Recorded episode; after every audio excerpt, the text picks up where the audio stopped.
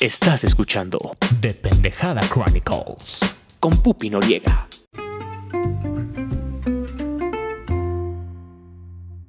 dispuesta, poste. Perfecto. Hola, buenas noches a todos. Bienvenidos a Dependejada Chronicles. Aquí estamos Pupi Noriega y Ros para presentarles el día de hoy nuestro episodio del podcast donde vamos a hablar sobre ser bonitas en el 2020. Ah, tú eres hermosa.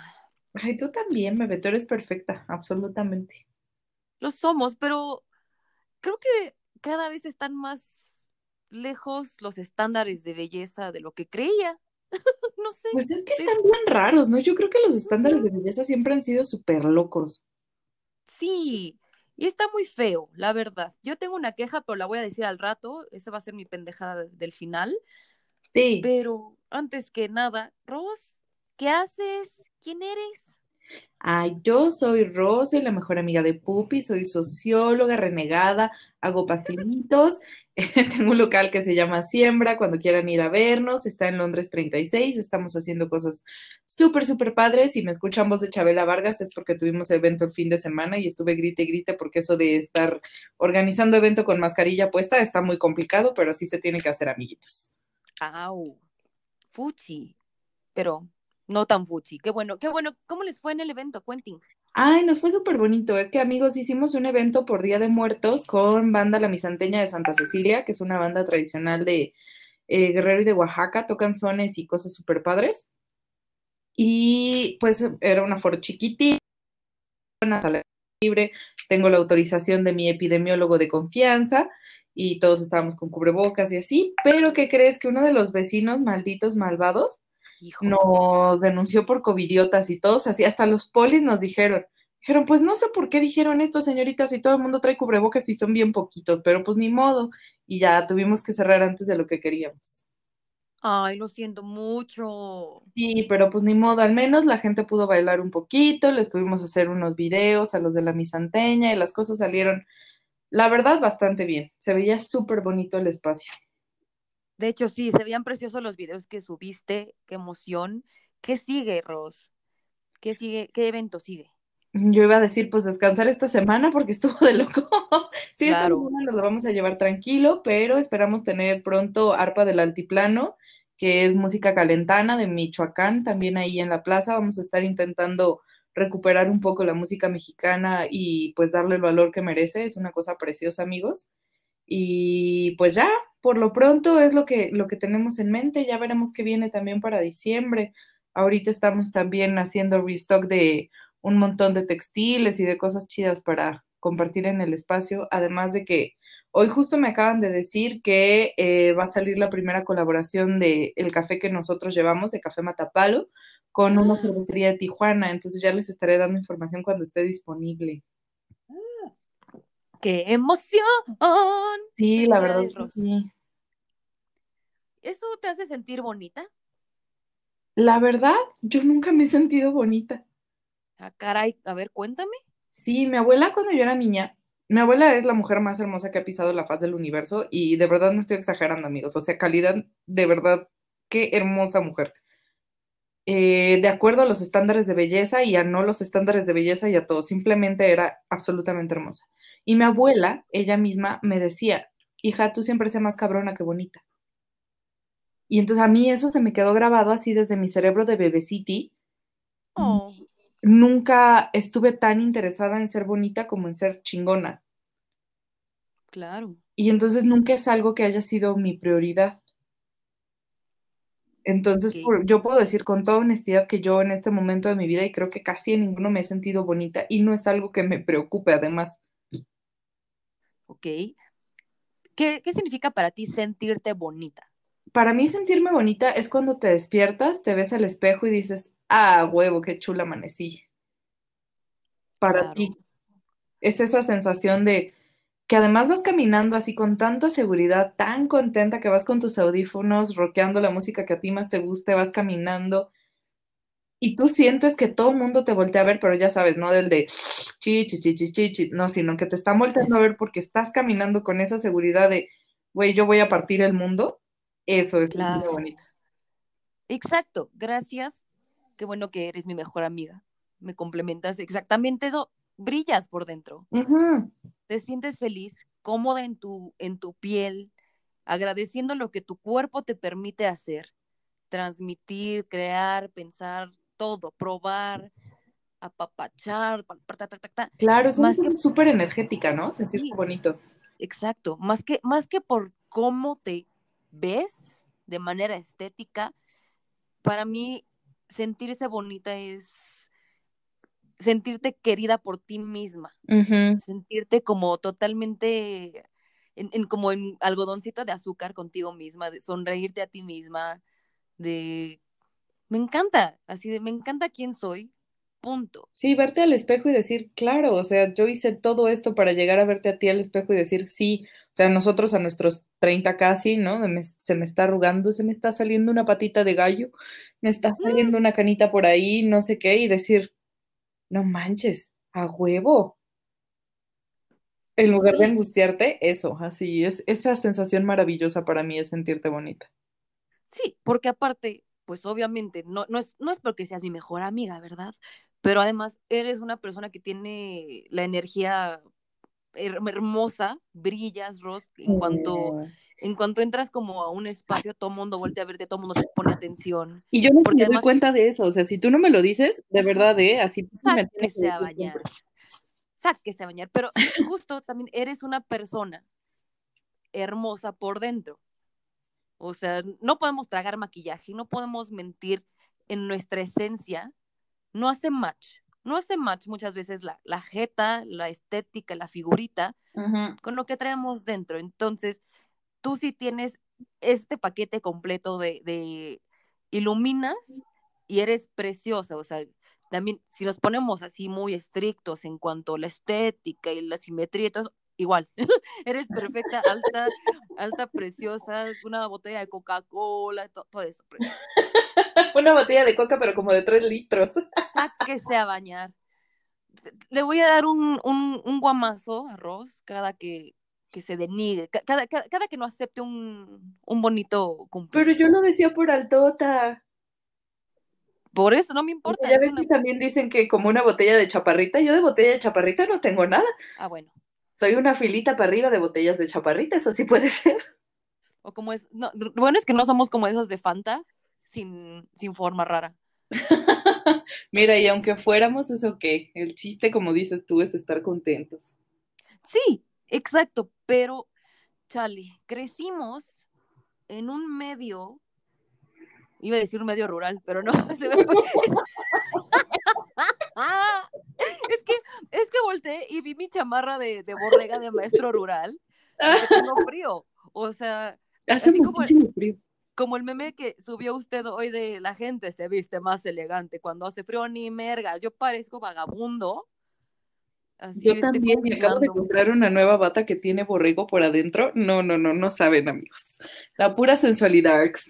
¿Ves? Entonces crecimos en un ambiente no rural, pero que tenía una, una visión muy rara de la, de la belleza, por así decirlo. Pues es que para Entonces, empezar, pues somos niñas de los 90, entonces en Sí. esa época estaba de moda el cuerpo Paris Hilton, que era así eh, anoréxico y lo que le sigue.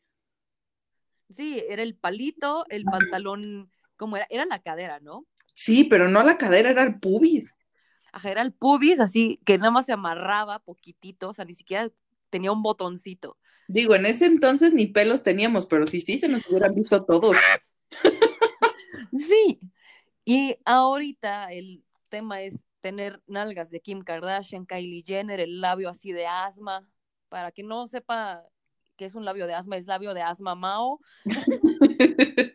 que, de verdad nada de grasa corporal en cualquier lado donde normalmente se, se pone, o sea, en los brazos, en y tener, no sé, como cola de pañal, nalgas de Exacto, pañal. como triangulares.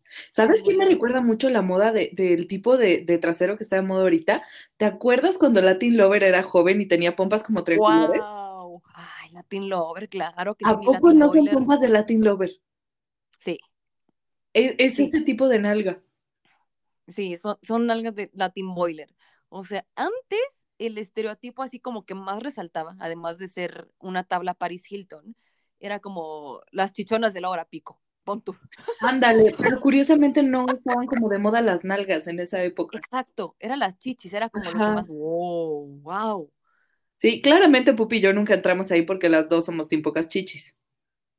Sáquese a bañar. Usted no es Team Pocas Chichis. Usted, gracias, gracias a un, una bujía gato hidráulico, empezó como, empezó como a despertar la mujer que en usted dormía. Es que antes de saber, amiguitos, que yo de verdad fui una tabla, pero así una tabla como hasta los 16, o sea, me desarrollé súper, súper, súper tarde. Era flaquita, flaquita, flaquita, nada por allí, nada por allá, así, nada. Y, y yo pues sigo esperando, es la hora que sigo esperando desarrollarme. Muchas Ay, pero tremendas piernototas y tremendas nalgotonas. Porque soy una escorpiona. Me defiendo con la cola. Exactamente. Ok. Y eh, era complicado, pero pues éramos niñitas, para empezar. Sí.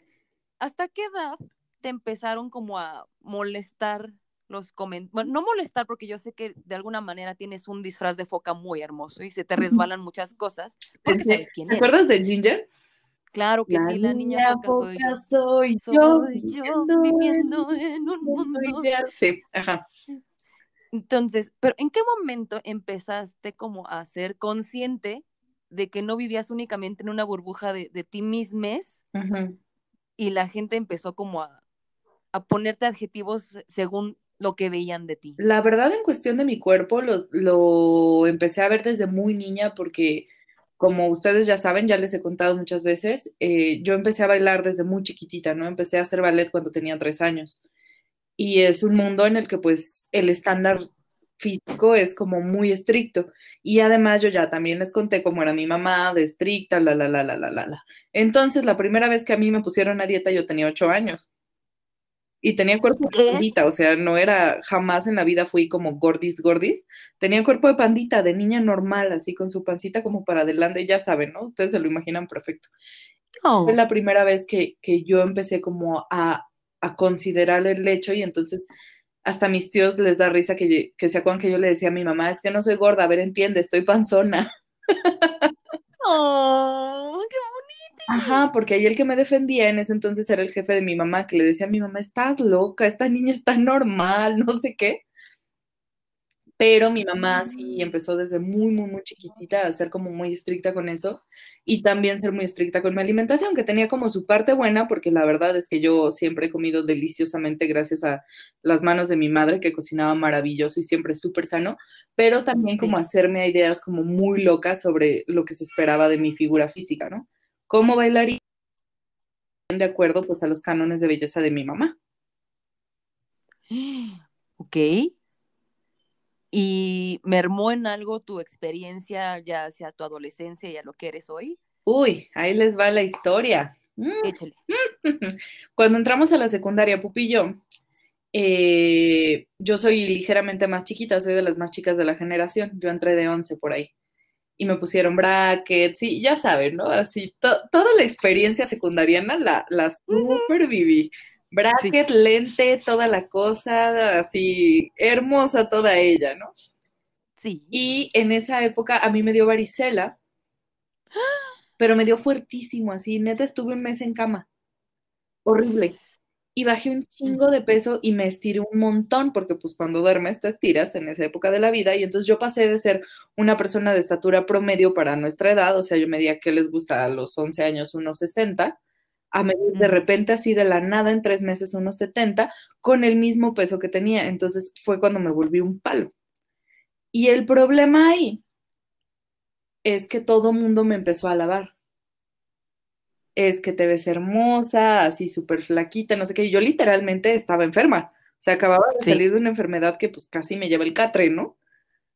Y todo mundo me empezó a decir, qué hermosa te ves, así flaquita, no sé qué, empezando por mi mamá, siguiendo por mi primer novio de ese entonces, que es la más homosexual del mundo, saludito, hermoso. Eh, todos lo sabemos y lo apreciamos, pero Claro. es de esas personas donde no diremos nombre, pero muchas gracias, de verdad, fue una gran experiencia. Entonces, él, y pues era, ni siquiera lo hacíamos como con, con el dolo, ¿no? De, de decir, ay, pues es que así nos crearon. Y entonces yo me obsesioné y dije, pues claro, o sea, ya les dije que yo tengo abandonment issues, ya lo acepté hace mucho tiempo, en ese entonces no sabía ni qué era, pero ahora lo sabemos, siempre he tenido y probablemente espero en algún momento lograr que al menos disminuyan, pero tengo issues con el abandono, amigos.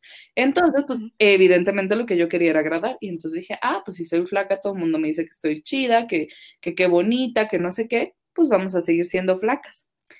Y entonces empecé a privarme de, de la alimentación.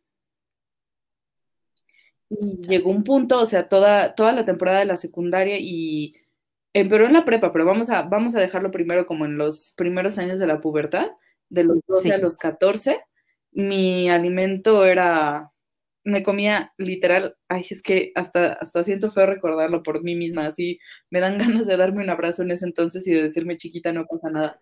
Me comía unos cacahuates con salsa valentina y luego llegaba a mi casa y comía una ensalada con pasta o con arroz, o sea, algo normal que hacía mi mamá bien. Y eso era todo lo que comía. Sí. Así. Y cuando te iba bien, un biscuit de los chinos. Ajá, pero eso era así como, y me sentía culpable toda la vida. Lo bueno que en- suena tonto, pero de verdad es que nunca me ha gustado vomitar, si no yo creo que también le hubiera entrado a la guácara.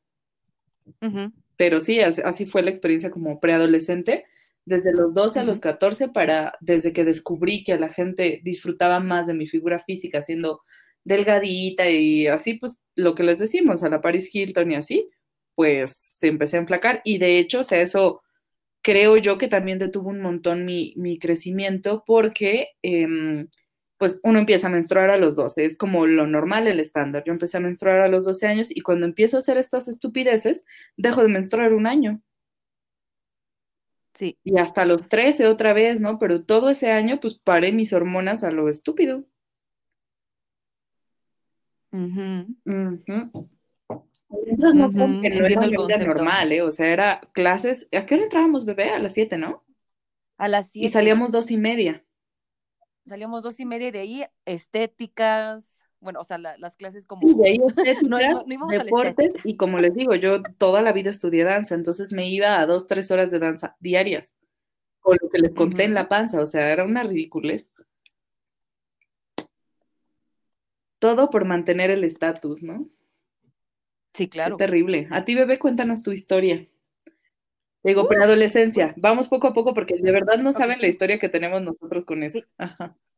Sí, de hecho, que fue en febrero de este año, que antes de que nos encerraran forever, Ross y yo estábamos platicando en el parque, el Jardín Pushkin, estábamos comiéndonos un señor helado delicioso, Ay, deliciosísimo.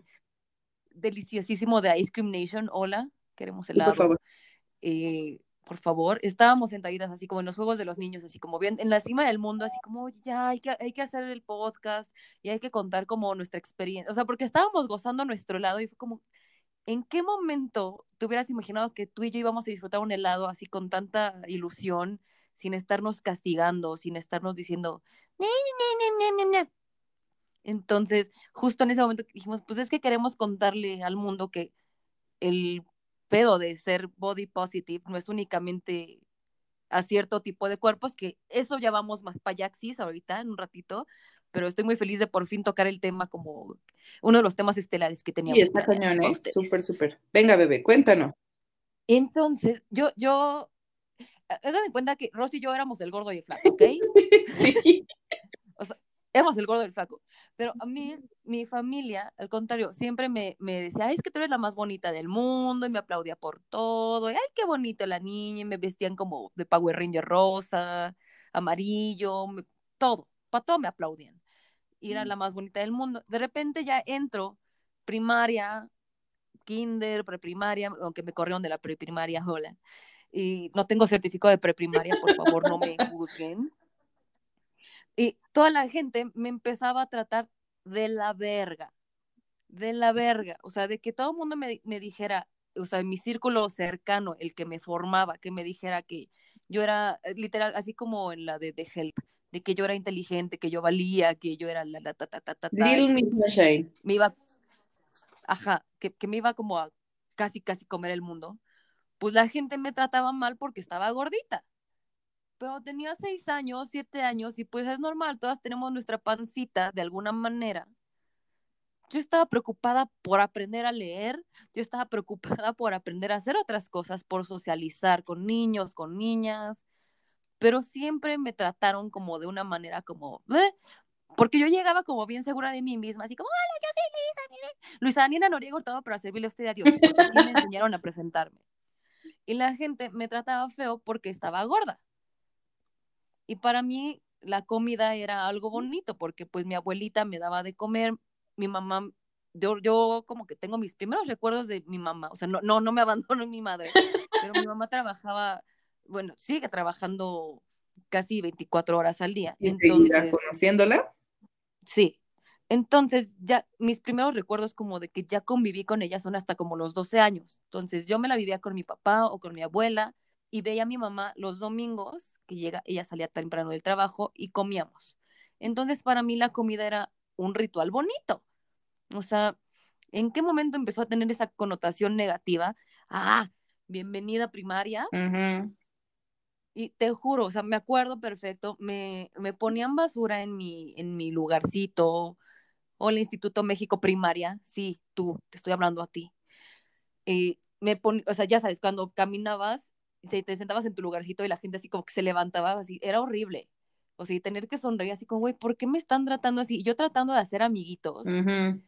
y además, pues mis amigas eran como, como en ese momento, como, pues estaban la- las flacas y así, o, o tenían algún chip raro que las hacía sentirse mejores que las otras. Nunca te tocó además, o sea, a mí me pasó también agregándole a el güerita, Claro, claro, por supuesto. porque Pupi es blanco O sea- fantasma con el cabello negro como la noche, o sea, es, es Blancanieves, así, así como la pintan de hermosa, la más hermosa del condado, así es mi bebé.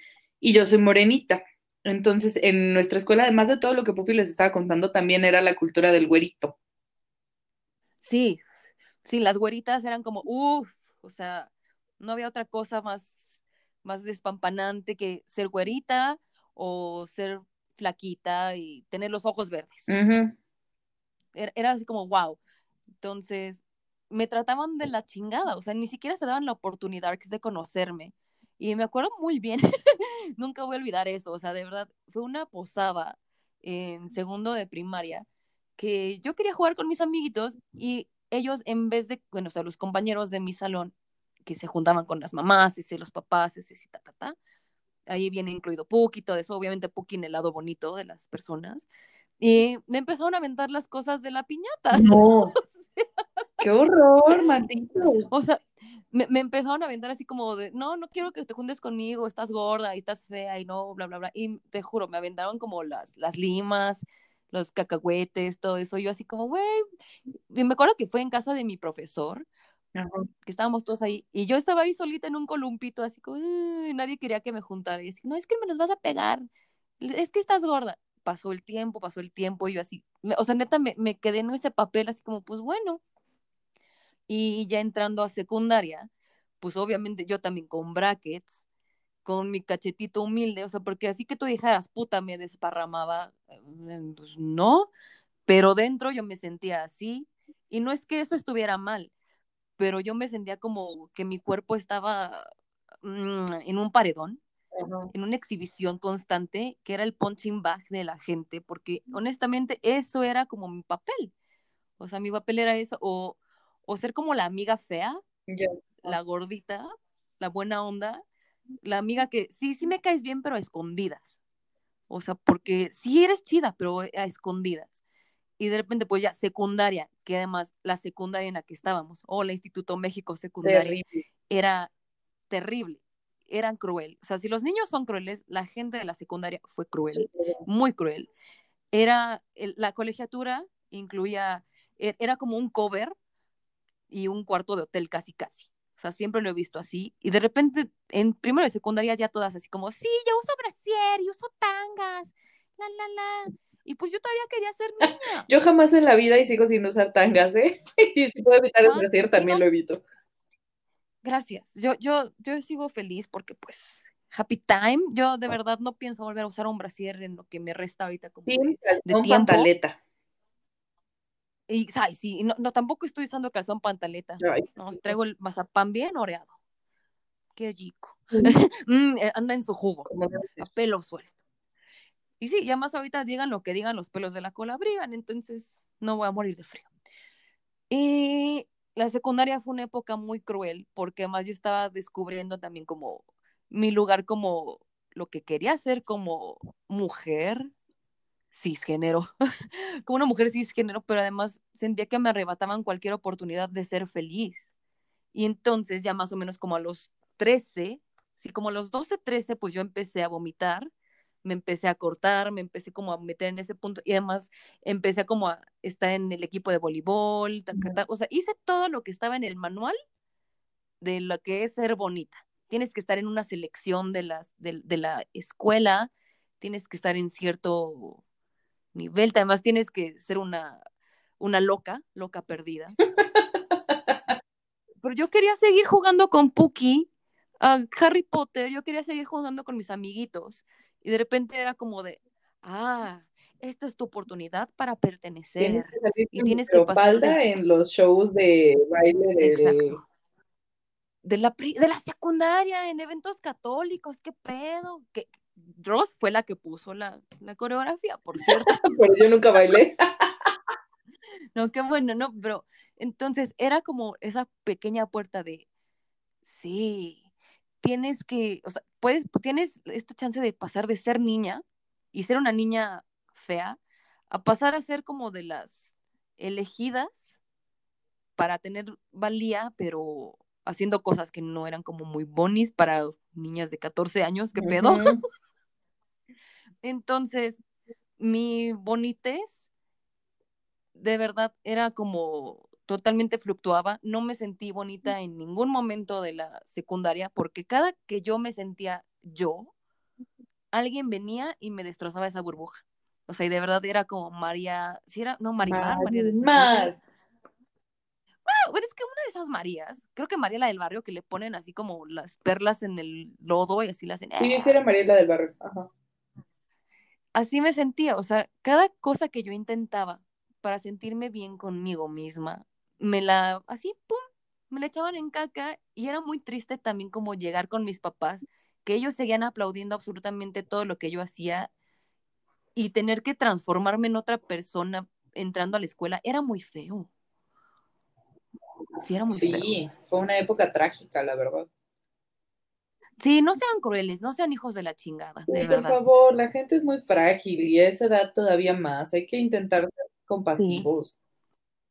Esa edad formativa, y sí, yo entendía los cambios de nuestras cuerpas, o sea, yo estaba súper obsesionada con que, con que me bajara, porque yo decía, este va a ser la, la clave para todas mis, la cura para todas mis pesares, porque las niñas me trataban mal, los güeyes que me gustaban se burlaban de mí, y mis papás, ay, es que eres la niña más bonita del mundo, y yo así como, güey, y yo ni siquiera, o sea, tengo un momento en el que yo diga, sí, sí, sí, yo era esto, más que alguien cagado, y así nos Sí, conocimos. fue la forma más maravillosa. Creo que es el momento justo para contar esa historia. Sí, Ross, por favor. Miren, mientras vivíamos estas cosas, como les estamos contando, Pupi estaba viviendo de esa forma como intentando adaptarse al mundo y yo tomé el camino contrario. Yo me volví así súper rebelde, me valen madre todos, púdense, tengo jeta todo el día. Yo me volví eso. Entonces éramos así completamente opuestas. Y eh, así súper fan del teatro, así súper, súper turboñoña, ya, ya se imaginan. Y ella era la que se vestía de negro, ella era la que se Sí, siempre de así, negro. jamás ningún color y súper hipiosa y así. Pero neta sí me, me rebelé, pero cabrón, ¿eh? No se imaginan. En la escuela yo era bien tranquila, pero empecé a salir claro. así con güeyes súper más grandes que yo, cosas que no deben hacer. Por favor, si alguien, algún adolescente, no lo hagan. No es el camino rebelarse No. de esa forma, nada más se daña. No. Yo tomé no, ese camino no. de rebeldía como de, pues jódanse todos los pinches escuincles de la secundaria, yo voy a ser más chingona que ustedes porque voy a ser más rebelde, más intelectual, más, ya saben, así como se imaginan a los que están escuchando poesía en el gringo con, con el cuello de tortuga haciendo, Una boina. en lugar de aplaudir, Sí, así. sí, sí. Y entonces estábamos viendo una obra que a la fecha me gusta mucho, que es de la calle, ¿no? Y salían muchos de mis amigos de teatro y la, la, la. Y uno de nuestros amigos en común, que ya no está en nuestras vidas, así que lo vamos a llamar eh, Inmorato. El príncipe Inmorato. El príncipe Inmorato. que es otra historia, luego les contaremos por qué. El príncipe Inmorato era amigo de nosotras dos al mismo tiempo. Eh, me dice, bueno, pues vamos a sentarnos juntos a ver la obra. Y yo, ah, sí, jalo. Y entonces se sienta él del otro lado y se sienta Pupi al lado de mí. Nosotros nos hablábamos bien, pero como pues X, ¿no? Éramos amigas de lejitos. Sí. Llevábamos seis años juntas. O sea, Bien. Y entonces estamos viendo la obra y entonces esa obra tiene un momento como muy, muy dark, y muy oscuro y muy profundo en el que el personaje principal se muere, me vale si les estoy haciendo spoiler. Si no la han visto a esta edad es porque la tienen que ver ya. Y entonces se muere el personaje principal y llega otro güey hacia un vaguito y le dice, encontró lo que buscaba y entonces así, profundo, profundo, blaca, sí, con un, tam- con un tambo en, en llamas, así, y todo así, el blackout, Ajá. y todo el mundo así, ¡ah! impactado, más turbado que nunca. Y en ese momento, Pupi grita, ¿Qué? y todo el auditorio se voltea a verla, así, todo, porque además Pupi no habla quedito. No. Encontró lo que buscaba. ¿Qué? Yo la volteé a ver con unos ojos asesinos, así, te voy a matar porque acabas de arruinar el momento perfecto, así, el momentum, la ficción de la obra, no sé qué. Y mientras todo el mundo se reía, Pupi me hizo una carita de perrito tan hermosa que de repente me le quedé viendo y me empecé a carcajear con ella. Pero así neta de carcajear, cosa que pues yo jamás hacía porque les digo que yo era la ruda y así, la que a mí nadie nunca me hizo lo que le hacía a Pupa porque pues yo los mataba si me hacían eso, ¿no? Así, esa era mi, mi ficción. Y me empiezo a carcajear, pero en serio a carcajear, así a llorar de la risa y desde ahí no nos hemos separado. Es correcto. Y sí, también pasábamos cosas muy bonitas y las cosas feas no nos las decíamos tampoco en ese No. momento, porque además deben de saber que solo porque Ross era inteligentísima y becada puta, la gente hacía un pinche escándalo. Sí, llegó un punto en el que por defender a un amigo que es gay, eh, e- porque es importante, o sea, normalmente eso no importa, pero en este momento es relevante porque en el momento en el que sale del closet, Muy. a él lo empiezan a sacar y entonces yo primero. acuso a los chicos que le estaban golpeando y por eso ninguno de los dos podría salir a los recesos, nos los pasamos en los salones de maestros, o sea, a ese nivel. Y luego, pues, mi familia no tenía dinero, yo soy de familia de madre soltera. No, de verdad no tienen idea la cantidad de groserías que me hacían. Y, y- y por alguna extraña razón, todos confiaban en nosotras y nos contaban Sí. sus secretos. Qué raro. O sea, o sea que. um, ok, muchas gracias. Ok.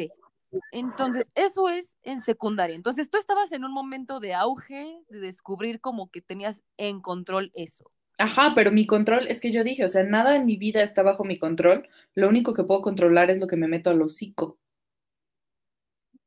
Y lo. Y yo era al revés. Lo único que tengo en control es mi vómito. Uh, qué elegante.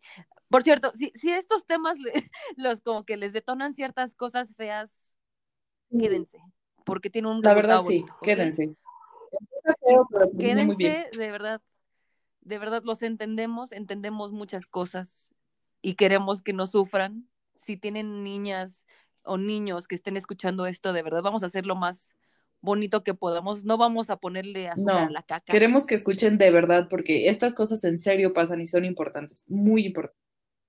pasan y, y no es nada más como, ay, no, pues sí, sé tú mismo. Sí, no, entre más se hable y más se entienda que no eres la única persona que está sufriendo y así, que puedes platicarlo, la vida se hace más sencilla. O sea, creo que nosotros por eso sobrevivimos y estoy hablando de nosotros como Puki, como, o sea, todo este pequeño club de misfits que teníamos de inadaptados, sobrevivimos porque nos teníamos Sí. los unos a los otros. Simón. Ok. Entonces, eso es secundaria. ¿Qué siguió? Bueno, entonces termina la secundaria y pues evidentemente, como yo les conté, para mi familia era muy difícil mantener el tipo de colegiatura que teníamos, además de que yo ya estaba hasta la pinche madre de estar teniendo beca y estar aguantando a los pinches escuincles caguengues. Muchos de ellos mejoraron, muchas gracias amiguitos por madurar, a los que no sigan chingando a su madre.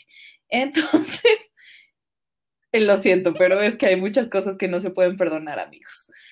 Y bueno, ¿no? Y entonces yo tomo la decisión, yo le digo a mi mamá, ¿sabes qué? Es que yo no quiero que te vuelvas a preocupar por nada que tenga que ver conmigo, porque a mí una de las cosas que más me ha dolido en la vida, y la voy a compartir, es que yo vi a mi abuela empeñar las arras de matrimonio, de su matrimonio, obviamente, para poder pagar mi último año de secundaria. Y eso a mí me caló así, me, me heló el alma horrible. Y entonces yo dije, no, esto no es justo porque mi abuela no tiene por qué hacer esto. Mi mamá no estaba en una capacidad emocional para poder mantenernos. Y dije, pues, ok, o sea, me toca ser adulto y ni pedo, ¿no? Yo no vuelvo a pedir nada. Si no se vuelven a preocupar por mí. Y entonces tomo la decisión, yo dije también, le dije a mi mamá, o sea, si yo me voy a una escuela como, como el CUM, que es lo que sigue, al Instituto México Secundario, bla, bla, bla, lo que va a seguir después de eso es que yo voy a querer una universidad privada y no la puedes pagar. O sea, no nos vamos a hacer pendejas, madre. No se puede. Entonces voy a tomar el control de, mi educación hoy y voy a hacer mi examen para una prepa UNAM. Yo quería irme al CCH, mi mamá no quería, ya saben, esas discusiones, otra vez repito, porque además yo tenía un noviecillo del CCH en ese entonces, del CCH.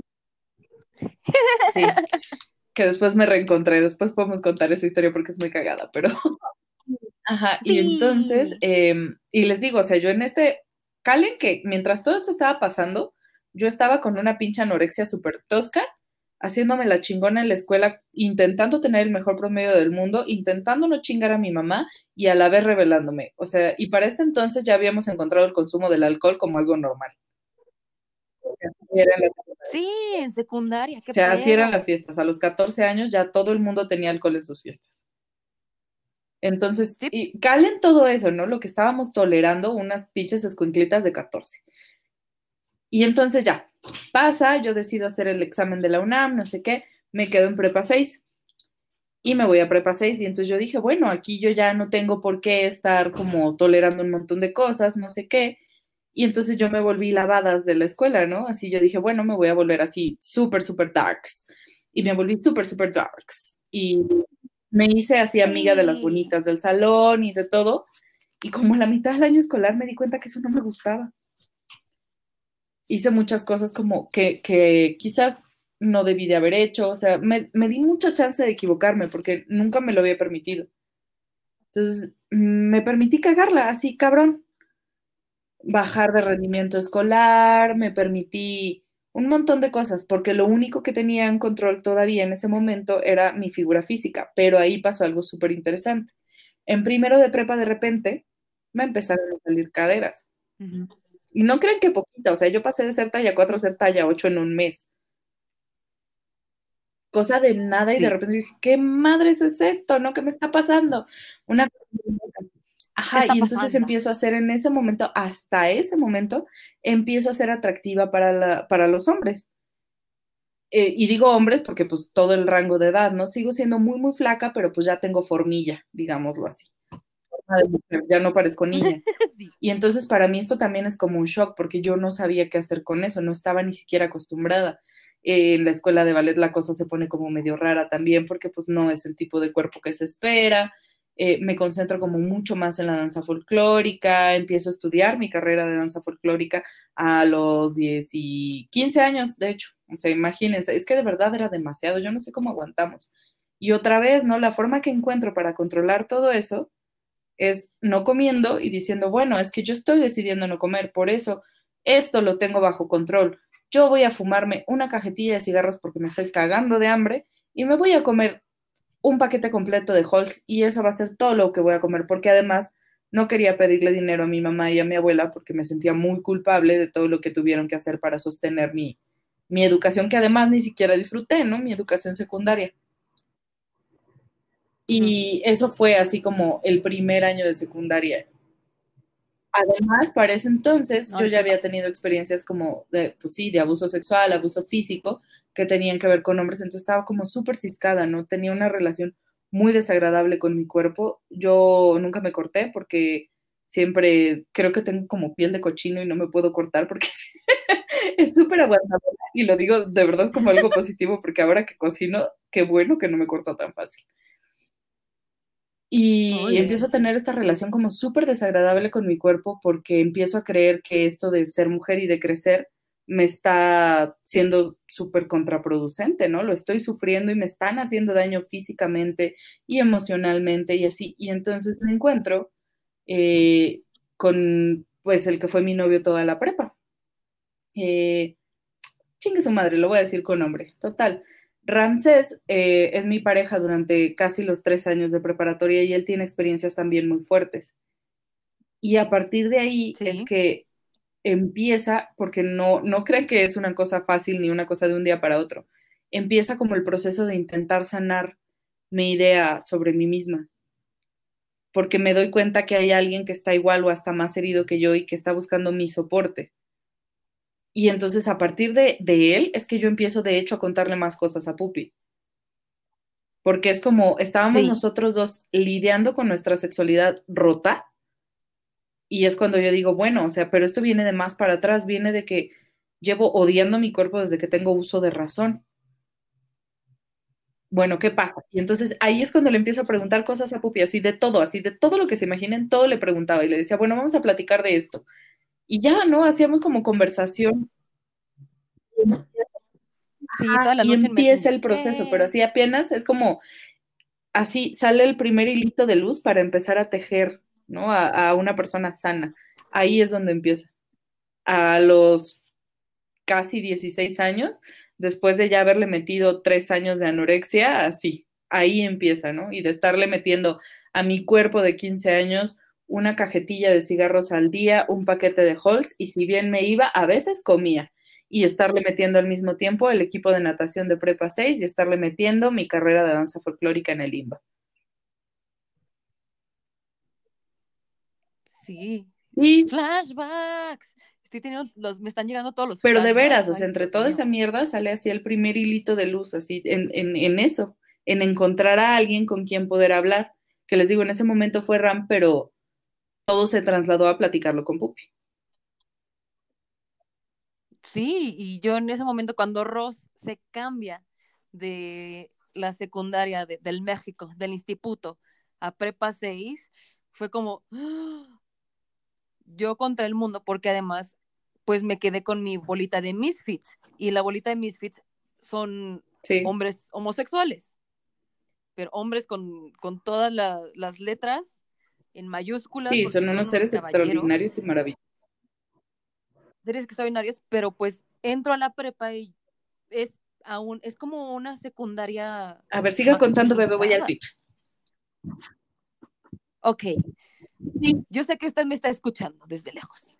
Sí, y yo entro al CUM, al Cumbias, y sigo siendo una niña. Honestamente, yo no tengo e- esa figura de, de impacto, de, wow, tiene caderas, chichis. No, no la tengo, pero tengo algo diferente, que es, tengo un cabello muy bonito, tengo personalidad, no sé, me arreglo, me veo bonita, me siento bonita. Entonces entro yo a prepa y lo primero que hago, ¿qué es? Sí, por supuesto, claro que sí, es pasar mi hermosa reputación de que ya pasé de, de ser la niña bonita, bueno, no bonita, de la niña buena a ser la que se empeda en todas las fiestas y que es cagada y que tiene como ese papel a, a empezar a coger. Y empecé a coger, y empecé a coger, y empecé a coger, porque eso me daba un poquito de valor ante la sociedad y ante mí, que era un papel muy raro, porque además no era como que yo volviera a sentir mi cuerpo, o sea, estaba feliz porque por fin había saltado a ese paso de Exacto, "Sí, era como un paso". emoción". Sí, o sea, era, era el paso de, sé que nunca, o sea, co- como que en el, en el lapso natural o ritmo Disney de la vida, o el que te pintan de alguien te va a, gu- alguien le vas a gustar y te va a elegirte Ajá. y te va bla bla bla bla bla bla, pues para mí todos esos pasos estaban casi casi prohibidos, entonces me tuve que saltar un chingo de etapas y empezar mi vida sexual de una manera como yo hone- honestamente no me arrepiento de, de cómo la inicié ni la persona con la que la inicié. pero sí la circunstancia mental que yo traía, o sea, para mí eso era como un triunfo. Y de repente ya fue como, ya me diste este poder. Mm, O sea, porque ni siquiera era como el siento totalmente que no lo hacía con el cuerpo. Yo sé Ajá, que suena sí, muy pero- raro, pero e- era más el poder, así co- como, una canción de Marrano, el poder, de- así era como el poder de tu panocha. O sea, porque yo ya tenía ese poder y no sé, no, no es como que yo fuera como la, la zorra de la escuela, aclaro, aclaro. Era, era como una, una escort de, de Ajá. caché, de lujo. De caché. Me O gusta. sea, por, de caché. Sí, de caché, porque además lo que yo hice fue empezar a cogerme a todos los que eran vírgenes en la, en la prepa, o sea, sobre todo como que a los guapos, a los que, todo mundo, que, tenían, que tenían noviecita, o sea, yo hacía lo posible ¿eh? para que estuvieran como bajo el poder de mi pucha, Bajo el hechizo. bajo el hechizo de, de mi, de mi pulpanocha, pero igual te rompen la madre cuando dicen, no, o sea, es que sí, o sea, eres, eres increíble, eres paz, ta, ta, ta, ta, porque pues yo ya empecé también como a descubrir quién era yo y mi lado como cagado de, de, de ser genuina conmigo misma y también de tener este lado raro. Era raro, o sea, ¿sabes qué? Era, era muy raro. Era como Peter Pan con su, con su Ándale. sombra despegada. sí, sí, te- si de somos la misma persona, soy yo, Pupi, que se está desarrollando y que está encontrando su camino y que está encontrando estas cosas que le gustan, bla, bla, bla. Y también es esta otra persona que está disque siendo mujer porque, no sé, Pero es que pues, también esa la oportunidad viene justo de- del tema de hoy, ¿no? De el sentirnos bonitas, de esa negación que se nos impuso, porque no es que nosotras no lo sintiéramos por nosotras mismas. Exacto. Pero era una imposición tan fuerte, pero era muy fuerte, de verdad. Cuando les decimos que es un impacto de la sociedad o una fuerza como que, que de verdad te, te saca de tu, de tu centro, no es como, ay, que tengamos una- un carácter guango, seamos enclencles. O sea, creo que ya los episodios que han escuchado eh, con Ross y conmigo, pues ya saben más o menos qué tipo de mujeres hemos sido desde mucho tiempo antes, desde Sí. que casi cumplíamos 30, gracias. Pero lidiar con 600 personas que tampoco saben qué pedo con sus vidas y de repente se De la proyectan forma más agresiva que puedo. de la forma más agresiva posible, es culerísimo, es culerísimo. O sea, ahí sí aplica como Dios le da sus batallas más grandes a sus guerreros más fuertes. O sea, porque honestamente, sí, yo creo que por eso nos pasaban estas cosas, porque Y nosotros con el podíamos cuello lidiar lleno con de chupetones diciendo, Y- es Diosito, ma, que aprieta pero no ahorca. Sí, mamá. Aprieta pero no ahorca. Entonces, esa parte de, de que, sí, sí, sí, eres muy chida, me encantas como persona y sí, tal vez me atraes de manera como rara, porque pues eres inteligente, eres bonita, pero es que estás gordita. Y entonces, eso no, no se va a ver bien. O sea, si eres la persona indicada para mí, ta, ta, ta, persona indicada para mí en Bueno, prepa, lo creíamos. a bañar. Sí, exacto. O sea, no, lo, lo decían ellos, yo qué, yo no soy científico. Bueno, sí. Y, y es como, güey, no mames. O sea, ni siquiera tenía, no, no tuve novio. O sea, yo no tuve novio, no tenía citas. O sea, tenía nada más como, ah, nos vemos y, eh, cojamos, yay. Y es gente que a la hecho. fecha me sigue hablando, por cierto, o sea, para que vean, para que vean. Pero porque afortunadamente de ahí como que Sí, mucha gente mejoró, hay que decirlo. Sobre- mucha gente mejoró. Y además yo, que era la principal villana y heroína de mi propia historia, yo mejoré. Pero me tuve que meter unos madrazos, señores madrazos. Y sí, eran las noches así como, que fue bueno que ya Ross y yo ya habíamos pasado esa época de, de estirarnos en las noches, Sí. porque pues nos las pasábamos en Messenger. O sea, y ella, me acuerdo perfectamente, ella Sí, en siempre fue verde. verde. Sí, de verde y yo rosita y yo sí ponía como mi nickname así y ponía Windows Player para que vieran que estaba escuchando y todo eso. Sí. Y ella, Le Rosan. Y tenía su, su, su foto con un sombrerito foto. negro viendo. Así. Claro. Pero de alguna manera sí encontrábamos como ciertas cositas que nos distinguían y nos hacían sentir bonitas, porque teníamos nuestro estilo. Yo estaba experimentando con el mundo entre hippie, obviamente hippie del cum. Ay, es o sea, hello. hermosísima. Hello. Me, me sentía hermosísima, pero a la vez me tenía que como, o sea, como que esa parte pedorra de mi vida me estaba arrastrando y era la que me ponía a flote. Era una, una mascarilla muy, muy cabrona, pero aún así yo seguía sin sentir mi cuerpo.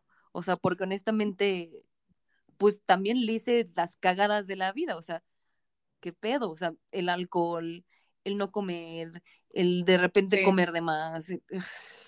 Mi cuerpo no era mío. Mi cuerpo no era mío, no era de todos, aclaro. Pero no, no. O sea, yo puedo decir que mi, mi, mi prepa la pasé como del cuello para arriba, así como la capa de invisibilidad, de imbecilidad, que, quería decir imbecilidad, ¿eh? No, no, no, no crean que no sé hablar. De invisibilidarks de Harry Potter. Así nada más se me ve la cabecita Sí. y mis patotas. Pero bonita, bonita. Siempre me encontraba algo. ¿Y sabes qué era lo peor, Ross? Que nos Sí. tomábamos un chingo de Chingos y chingos de fotos. Tenemos Cosa que chingos y gusta. chingos de fotos de las Me cuales encanta vernos en esa época y decir, es que neta estábamos metidas en la mierda y éramos felices. Encontrábamos la forma de siempre ser felices. Sí, porque nos encontrábamos. Decidimos ser felices, decidimos ser niñas que iban a pasar a ser mujeres, pero todavía no, a pesar de todo lo que estábamos viviendo. Y sí, por supuesto, todas esas experiencias de abuso te hacen sentir aún más alejada de ti misma. Es como, a ver, güey, me estás diciendo que no soy, que no entro en este estándar y a la vez me necesitas a la fuerza. Sí, lo estoy diciendo por ti, Javier Pichardi. Puto. Luego contaré la venganza. Puto de mierda. Voy a contar mi venganza algún día. Tal vez al final del capítulo. Sí, porque pues es como, güey, o sea, ¿por qué tienen que usarme como a escondidas y a la fuerza? Era muy feo.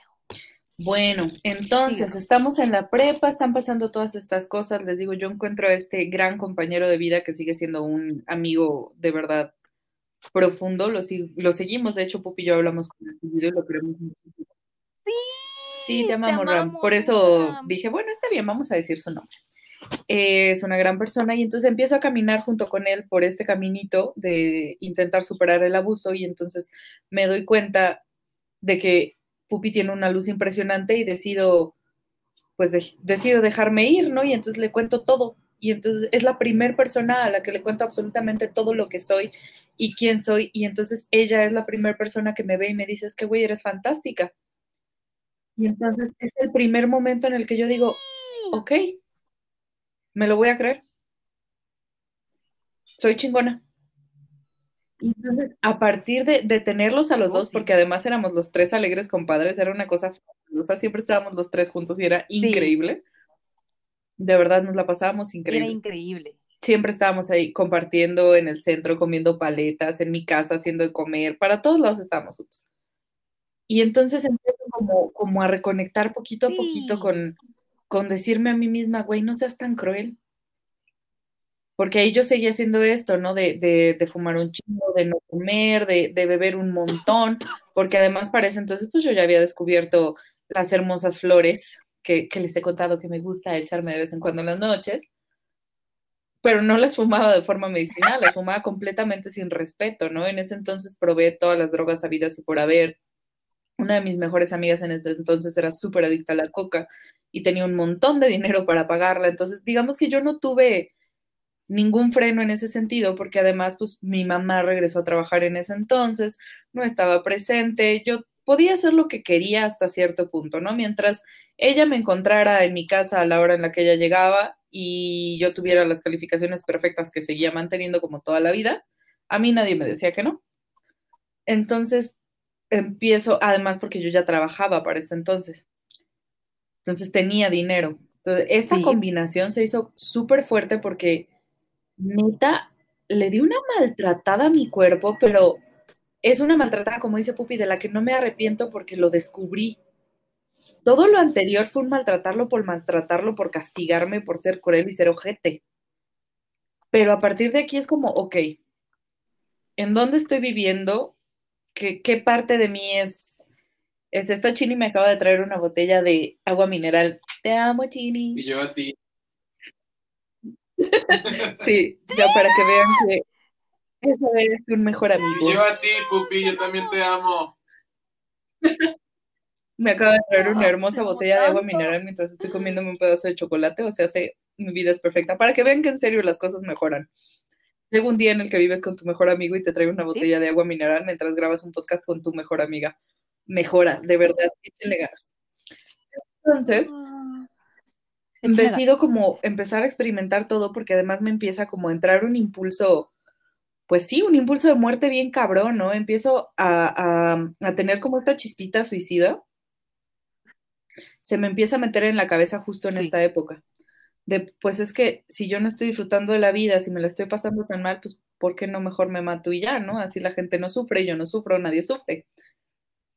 Y entonces como para contrarrestarla, porque justo como dice Pupi, o sea, dentro de lo que cabe siempre hemos sido súper fuertes, digo, Nel, ni madres, voy a encontrar la forma en la que la vida me emocione. Y esta forma en la que la vida me emocionó Sí. fue una cosa, les digo, un impulso súper, súper letal.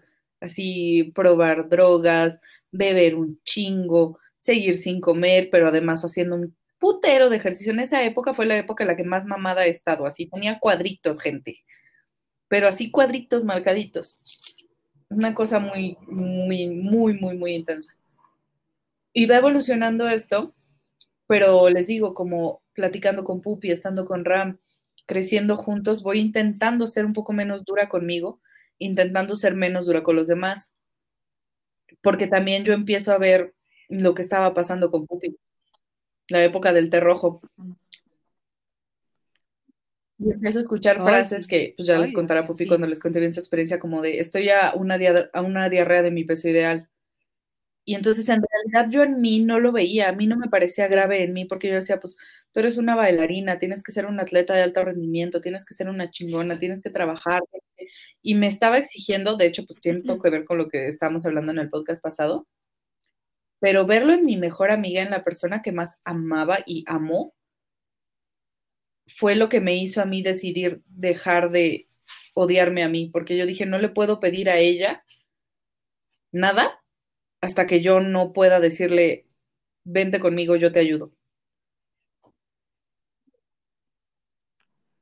Sí, y era súper cabrón porque, pues, como les decíamos, éramos. Es que es fuerte, llevé- es ya fuerte. hasta la voz ya se me. er- éramos como. Sí, es, es fuerte. éramos como el gordo y, y el flaco. Y entonces, pues siempre era como. O sea, no- obviamente jamás, jamás, jamás, jamás, jamás lo, lo, lo quiero expresar de la manera que no es. Pero obviamente, pues, una personalidad tan fuerte como Ross, pues obviamente te jala. Y pues obviamente mis papás me querían así como, o sea, aman a Rosana, su hija, la aman. Y pues obviamente no sabían tan, o sea, qué, estaba pasando con ella. Entonces ella seguía siendo el modelo así perfecto de, de, de a seguir. Entonces era así como de, pues sí, o sea, tengo que ser como, como ella, alta, delgada, así, tac, tac, tac, tac, tac, para valer, porque pues siempre voy a ser la amiga gordita, o sea, ¿qué, qué es eso? Entonces era súper, súper como difícil también estar en esa dicotomía de verga, ¿qué estoy haciendo? O sea, no me siento ni suficiente para estar jangueando con mi mejor amiga. O sea, ni siquiera me sentía como al nivel y yo decía, verga. Entonces, cada vez le aumentábamos como el triple de, de o entre riesgo o entre vulnerabilidad a nuestra, Sí, a nuestra amistad. E- Era, era así como changos. O sea, porque andábamos en bici juntas los domingos, o sea, cositas que se hacen con el cuerpo, pero lo hacíamos para las dos. O sea, no teníamos como, igual, no, no, en, cuando nos veíamos, no nos veíamos como las cuerpas, sino veíamos como, amiguita, hola. Pero después cuando es, ay, ¿por qué se juntan? Y, ay, que, y Rosana y Pupi, bla, bla, bla, bla, bla, nuestra o sea, amistad. son totalmente diferentes. Sí, la gente se saca, se sacaba mucho de pedo. Ahorita ya la gente no nos puede concebir sin una, una sin la otra. Y de repente, pues ya, cuando por ejemplo, Ross pasó a la universidad, obviamente, luego, luego, porque pues, masterminds. Yo no digo que no sea mastermind, pero a mí mis pedos emocionales me llevaron a una espiral para abajo, o sea, de verdad que necesité como tomarme, no un año sabático porque estuve en chinga, estuve trabajando y todo eso, pero yo me dije a mí misma, mí misma, todo lo que me está pasando ahorita de que sí, o sea, sí pude haber entrado a la universidad, pero no me sentía, no me sentía como en el momento de, pero tampoco dije, no, no me voy a andar rascando los huevos. Y además hubo una fiesta en la que por huevos me querían golpear entre todos. Y, o sea, y, afortunadamente no fui. Se me advirtió de manera amable, me deshice de amistades que no tenían que ser amistades, pero pues era lo que yo estaba proyectando que necesitaba. No me arrepiento porque aprendí del lado más objeto de hippie muy divertida. Entonces, ya no me lo cuentan. Sí, y, también conocí gente increíble. O sea, obviamente en todos estos momentos raros íbamos encontrando como la gente con la que aún el día de hoy seguimos vibrando. Bonito, o sea. Y justo ese era, e, era el momento como en el que éramos nosotras, sin tener como que pretender, sin tener como que sostener la panza, sin tener que nada. Entonces, agradezco mucho al área 4 que me adoptó y que me volvió la emperadora del área 4, porque más, así como Ross era como la, la, la mera, la más varas de, de la prepa 6, pues yo era la emperadora del área 4, o sea. O sea, así que que ustedes digan así como que pasábamos desapercibidas y éramos así no, en tenemos personalidades demasiado Pues no, o sea, sí, o sea, de verdad, nosotras sí podemos armar un culto muy padre, o sea, de verdad, no crean que en ningún momento que de nuestra narrativa que estamos No, es una cosa de crecimiento, de verdad. No. Eh, es una, de verdad, no, no estamos como, o sea, si suena a, ese, esa narrativa de víctima, lo siento, no queremos que suene así, no somos, ay, las pobrecitas, no. O sea, y justo además que queremos que la gente tenga más herramientas para que no les tenga que volver a pasar, pero ya es como pasado pisado. Sí. Entonces, yo cuando salgo de la prepa y me va todo de la verga, dije, tengo de dos sopas, porque igual yo tenía esas tendencias así como cada mes, así como, güey, ya, o sea, mis pobres papás ya están hartos de esta situación, yo no sé ni cómo la voy a resolver, porque es cuando, como cuando empiezas a, arreglar tu cuarto, que no sabes por dónde empezar, porque es un caos, que dices, güey, no, mejor ya no, porque pues tienes que limpiar muy profundo. Entonces dije, tengo de dos sopas, o valgo madre totalmente y dejo que el alcohol, las drogas, el sexo, me carguen la chingada y de verdad me convierta en eso que la gente cree que soy, o sea, que soy de, fracaso por ser gorda o por ser no la niña bonita estereotipo del cum, ta, ta, ta, o esta es mi oportunidad de trabajar desde cero y chingarle. Y me fui al lado totalmente opuesto, o sea, en mi vida no existe el gris, o sabes, o, blanco o negro. Y entonces me metí absolutamente todos los chochos que pude, vomité todo lo que pude, me metí al gimnasio, parecía Jacinto, y fue cuando empecé a hacer Jacinto, porque pues mi, mi estructura, o sea, sí, ya me di cuenta que sí puedo hacer esa Barbie tilica, pero pues mi cuerpo, mi genética. Es que me es súper fuerte, no tiene ni idea la fuerza que tiene los brazos. Es como, güey, no mames, neta impresionante. Entonces, me metí al gimnasio, me metí chochos, y entonces, de verdad, yo sí me quedé así como, como esa frase de estoy en una diarrea de mi peso ideal. De tantos chochos que me metí, mis organitos empezaron a ser así chiquititos, chiquititos, chiquititos, y estuve así a un paro, o sea, estuve así, pum, paro, así como, afortunadamente, por alguna extraña razón, estaba ahí una doctora que iba como con mi mamá los sábados, que también me puso una dieta súper brutal, que pedo. O sea, me, condenó y me salvó al mismo tiempo. Me dijo, es que si te tomas una pastilla más de estas, Redotex, muchas gracias. Y, porque era Redotex, Orostato, eso, todo. O sea, Pero es que en serio, Pupi tomaba todo. Que te da diarrea brutal. todo. O sea, el Animal Pack, Animal, todo. O sea, era, era un, así como chochos de viejita, o sea, Parece, si, si hubiera salido en alerta aeropuerto, me detienen, Pero hubiera yo salido creo, azul no, como no por pitufito. cocaína, pero pues por pastillas. Sí, pero no hubiera sido alcaloide, cocaína, cocaína, cocaína, cocaína. Afortunadamente. Entonces, me dijo, te tomas una pastilla más y te mueres. Y entonces fue como de verga, entonces ahora qué hago? O sea, porque mi estilo de vida ya me estaba como gustando, todavía no, no era como, no salía del capullo, porque me tomé un año, o sea, me desaparecí un año de absolutamente la faz de la tierra, obviamente menos de Ross, seguía andando en bici con ella, me iba con ella felizmente al centro, seguíamos con Ram, todo era muy bonito. Pero de repente ya llegó el momento de el gran Ahí es cuando revelación. justo en ese momento que a mí me empieza a caer el 20 de que las dos Y me- estamos bien pendejas y nos estamos matando.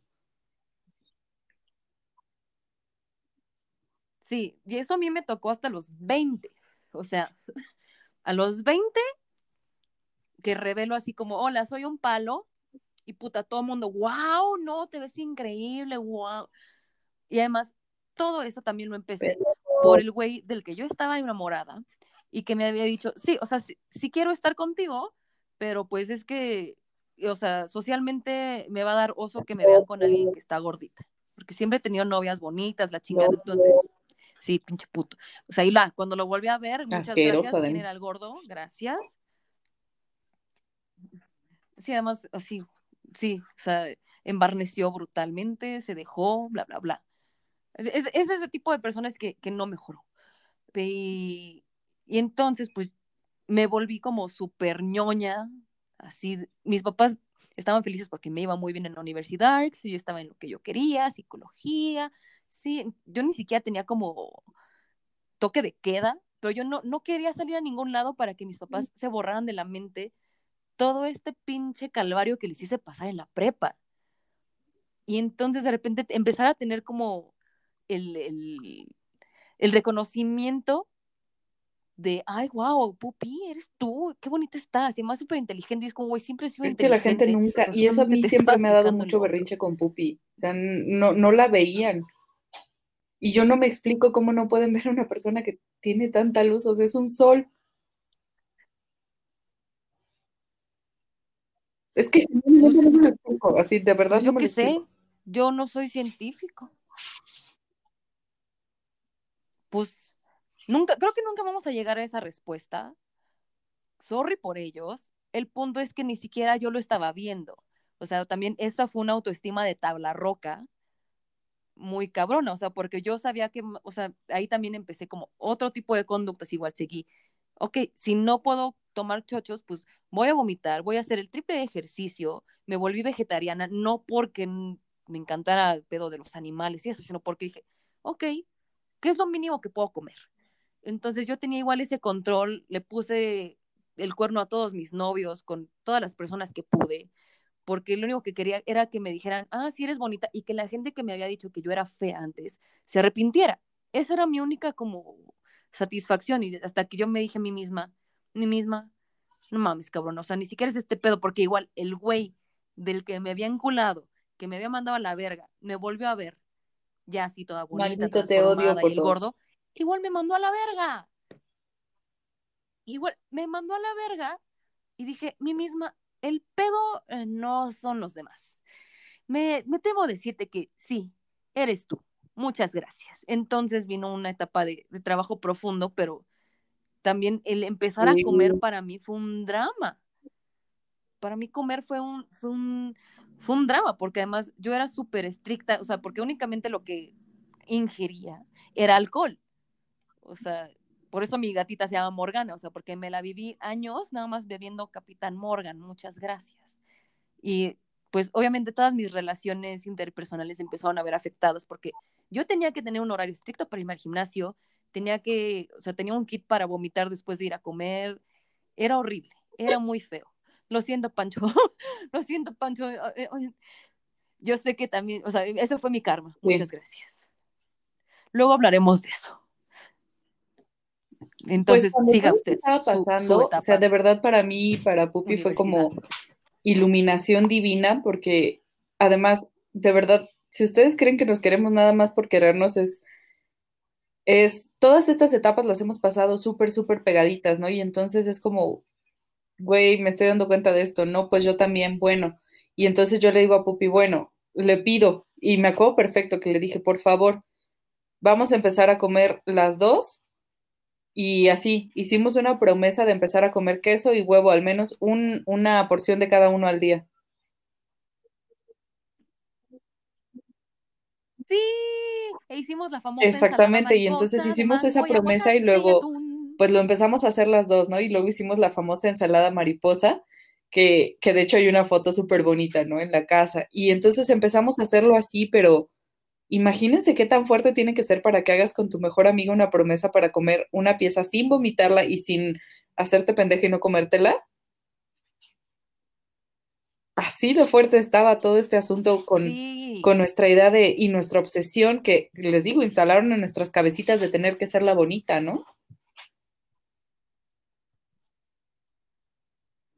exacto, porque ahora no nada más era el tener la figura, tener las facciones, aprender a maquillarte y producirte, sino también ya estaba la época de, a ver, ¿qué estás produciendo? Sí, O sí, sea, ya estás en la universidad, ¿ahora qué sigue?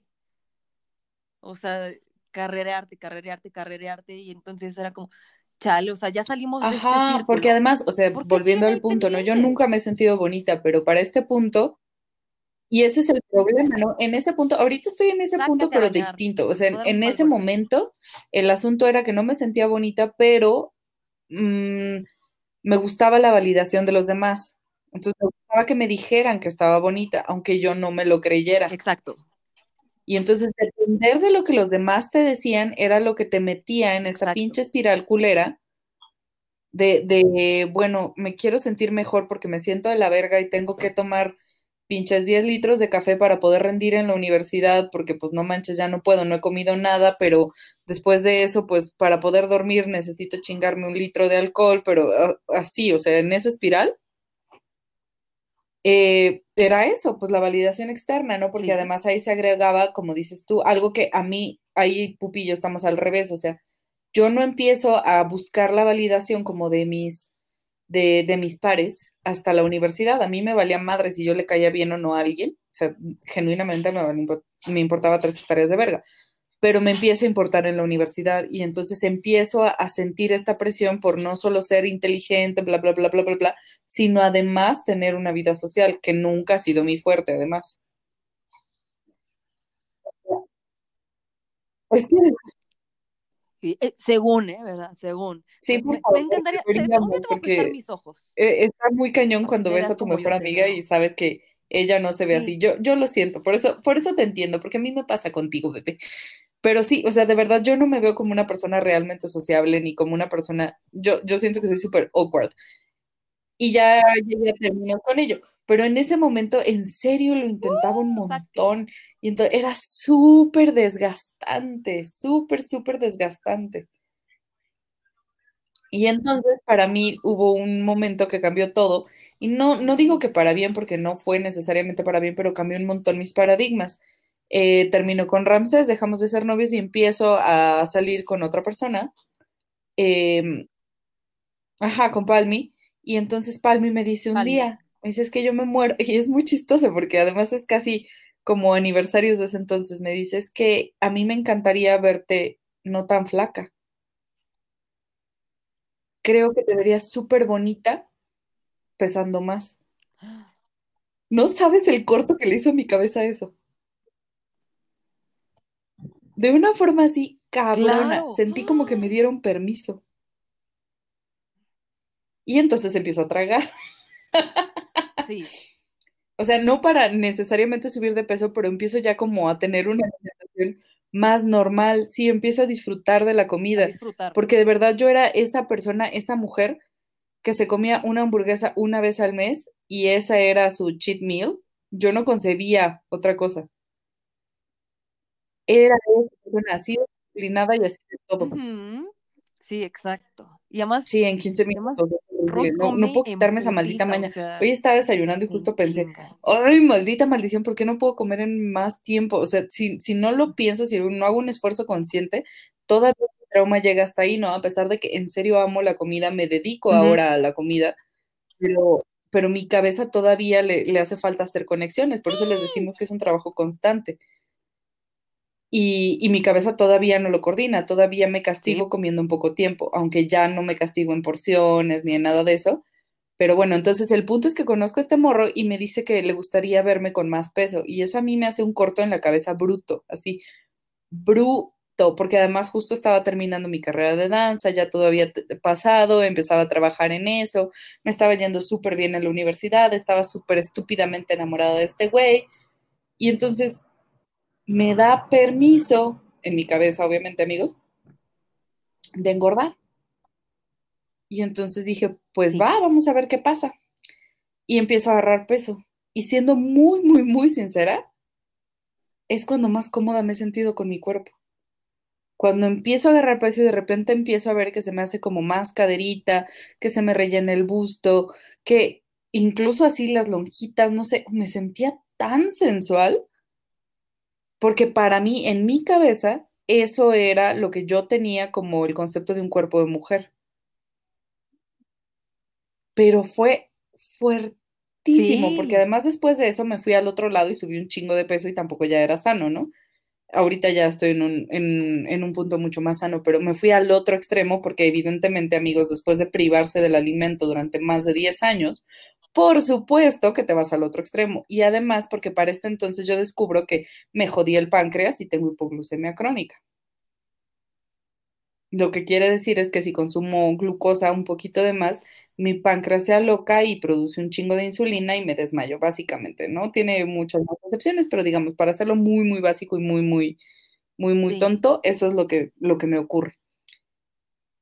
Y ya me lo había jodido, ya me había chingado el páncreas. Y entonces me doy cuenta de eso. Y en ese entonces otra de mis, me- mis mejores amigas tiene un bebé y entonces dejo de fumar. Y entonces todo eso como va acumulando para mis, o sea, y les estoy hablando de que ahí no tenía ni 20 años. Eso es lo que está pasando en mi vida en ese entonces y entonces empiezo a tomar peso, dejo de Wow. fumar, empiezo como a decidirme a, ok, vamos a ser otro tipo de persona, descubro otro tipo de vida, descubro que mm, toda la vida yo pensé que iba a ser académico, así, esa era mi tirada. Y descubro que me caga, descubro que no me gusta, empiezo a trabajar en otras cosas, me acerco mucho más a mi papá, que mi papá era un hippie, y, y así, ¿no? Entonces, ahí es como otra bola de nieve, les digo, porque me fui al otro extremo, pero fue descubrir mi cuerpo una vez más de una forma diferente y sentirme bonita de una forma completamente distinta. Era, era verme y decir, y mi mamá me decía, me seguía diciendo que me veía gorda, pero yo me veía y decía, pues no mames, estás drogada porque yo me veo sabrosa. Me gustaba mucho más, disfrutaba muchísimo mi cuerpo en Sí, ese momento. preciosísimo, unas caderas, tus piernas y además como, qué bueno que estaban Me de moda los encantaba, me arrebanados, encantaba, disfruté muchísimo veían, mi cuerpo en esa etapa en la que estaba como subiendo de peso y eso porque además también, insisto, tenía un compañero que, que me estaba haciendo como mucho paro en ese sentido de la autoestima. Obviamente tenía pupi y entonces como que mi vida estaba muy segura en ese momento. Pupi ya estaba también saliendo como de ese tema, entonces las dos estábamos comiendo mejor, estábamos sintiéndonos más tranquilas y demás. Y fue cuando también me empiezo yo a cuestionar como todo esto que traía en la cabeza de que pues yo era la más feita de mis primas porque era la morenita, porque era la demasiado alta, la que siempre estaba como lidiando con el... Todas ellas decían, no, pues es que tú tenías core power, ¿qué pasó? ¿No? Y yo así de, güey, estoy pesando lo que debería de pesar. Toda la vida pesé 10 kilos menos y no era sano, ¿no? Tú estás mal, no yo. Entonces empecé como a, a revelarme en el sentido ahora sí correcto, ¿no? Como les cuento en la secundaria, ¿no? Y ahí es donde empieza por fin la jornada para mí, al menos de body positive. Ujú. totalmente. Ay, qué hermoso fue. Sí, y fue No. duro, o sea, fue duro, no es como, ay, hola, eh, yupi, el, el camino más bonito del mundo. Fue brutal. Ay, sigue, Ros, Y entonces empieza la jornada de Body Positive y como todo en mi vida, pues lo voy compartiendo Sí, con Pupi, Pupi va compartiendo conmigo, vamos creciendo como en esto de que ya Pupi empieza como a aceptar otra vez comer, eh, y entonces empezamos las dos a tener como citas para comer, ¿no? Nos juntábamos para comer, cosa que jamás pasaba. Sí, vamos a hacer una ensalada rica y comer toda la que queramos porque es sana. Y vamos a hacer pasta porque tenemos ganas de pasta. Y vamos a comer hoy un postre. Y vamos así como, como hacer más cosas en relación a una, una alimentación sana. Eh, seguíamos un montón de ejercicio y todo juntas y así, pero empieza, empieza a mejorar un montón nuestra visión y, y para mí incluso empieza a mejorar también, dejé de hacer la cantidad de, estúpida de ejercicio que hacía por la hipoglucemia porque me desmayaba, así llegó un punto en el que en serio estaba haciendo kickboxing y me caía. Sí, a la mitad de- del ejercicio me caía y me desmayaba y eso fue muy frustrante para mí y Sí. muy triste porque me di cuenta que la única cosa que toda la vida valoré de mi cuerpo era mi fortaleza y me la estaba chingando por maltratarme y por no sentirme a la altura de, de las circunstancias. Y me estaba la única cosa que de verdad siempre respeté de mí misma. Y yo dije, pendeja, pendeja, pendeja, pendeja. Entonces tratar de recuperarla, a la fecha no recupero la misma fortaleza que tenía antes de todo eso. Pero sí, o sea, y es un trabajo de 10 años que, a la fecha ¿qué de verdad se los juro que no recupero la fortaleza que tenía porque me chingué, o sea, me, me, me comí a mí misma, ¿sí? Toda esa hambre que Te tenía, que, que, que junté durante tantos años juzgándome, me, me comí a mí misma. Y en ese periodo, pues dejé de maquillarme, antes me maquillaba un montón, dejé de pintarme, me corté el cabello cortito, eh, como todos estos cambios, ¿no? Y me di cuenta también que, que me podía permitir ser vanidosa de una forma diferente. No, no a la forma en la que me enseñaron en mi casa, ¿no? Esta niña bonita, guapita, que se, que se pinta, que tiene el cabello ordenadito, que siempre está de una forma o de otra, así con los collares, los aretotes y lo demás. Entonces dije, ok, ¿quién soy yo sin todo eso? Y que me lo quito todo y me lo arranco de raíz. Y entonces empiezo a, a descubrir lo que para mí es sentirse bonita. Y entonces vuelvo al punto, o sea, es, es, es una cosa muy, muy larga y es un proceso que a lo mejor nunca termina porque, insisto, yo no me siento bonita en, en el sentido como estricto de la palabra, pero ahora sé para mí misma que quien yo soy atrae a personas hermosas y es súper, súper digno de amor, pero todo eso me costó, puta, o sea, 15 años de mi vida maltratándome y yo he visto a Pupi hacer lo mismo y que sé que también le costó 15 años de su vida darse cuenta que es el puto sol.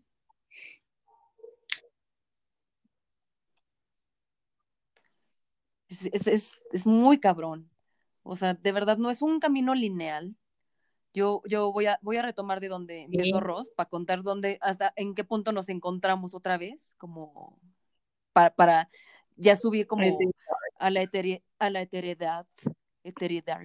a ser etéreas, hermosas, potrancas. Yo igual, de, después de esta época de, autoestima de tabla roca, de sí, peso 40 kilos, jaja, y tengo a todos atrás de mí.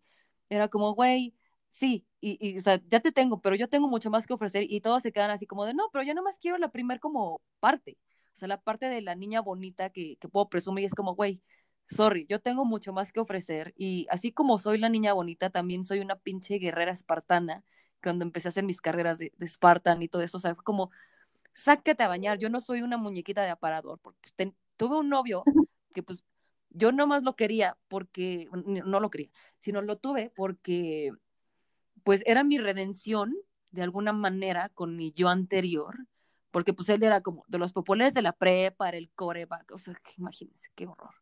Entonces, pues se, moría por mí, pero el güey así como, ya quiero que tengamos hijas y las vamos a meter al francés del Pedregal, y así como, sorry, bueno, yo no voy a tener hijos.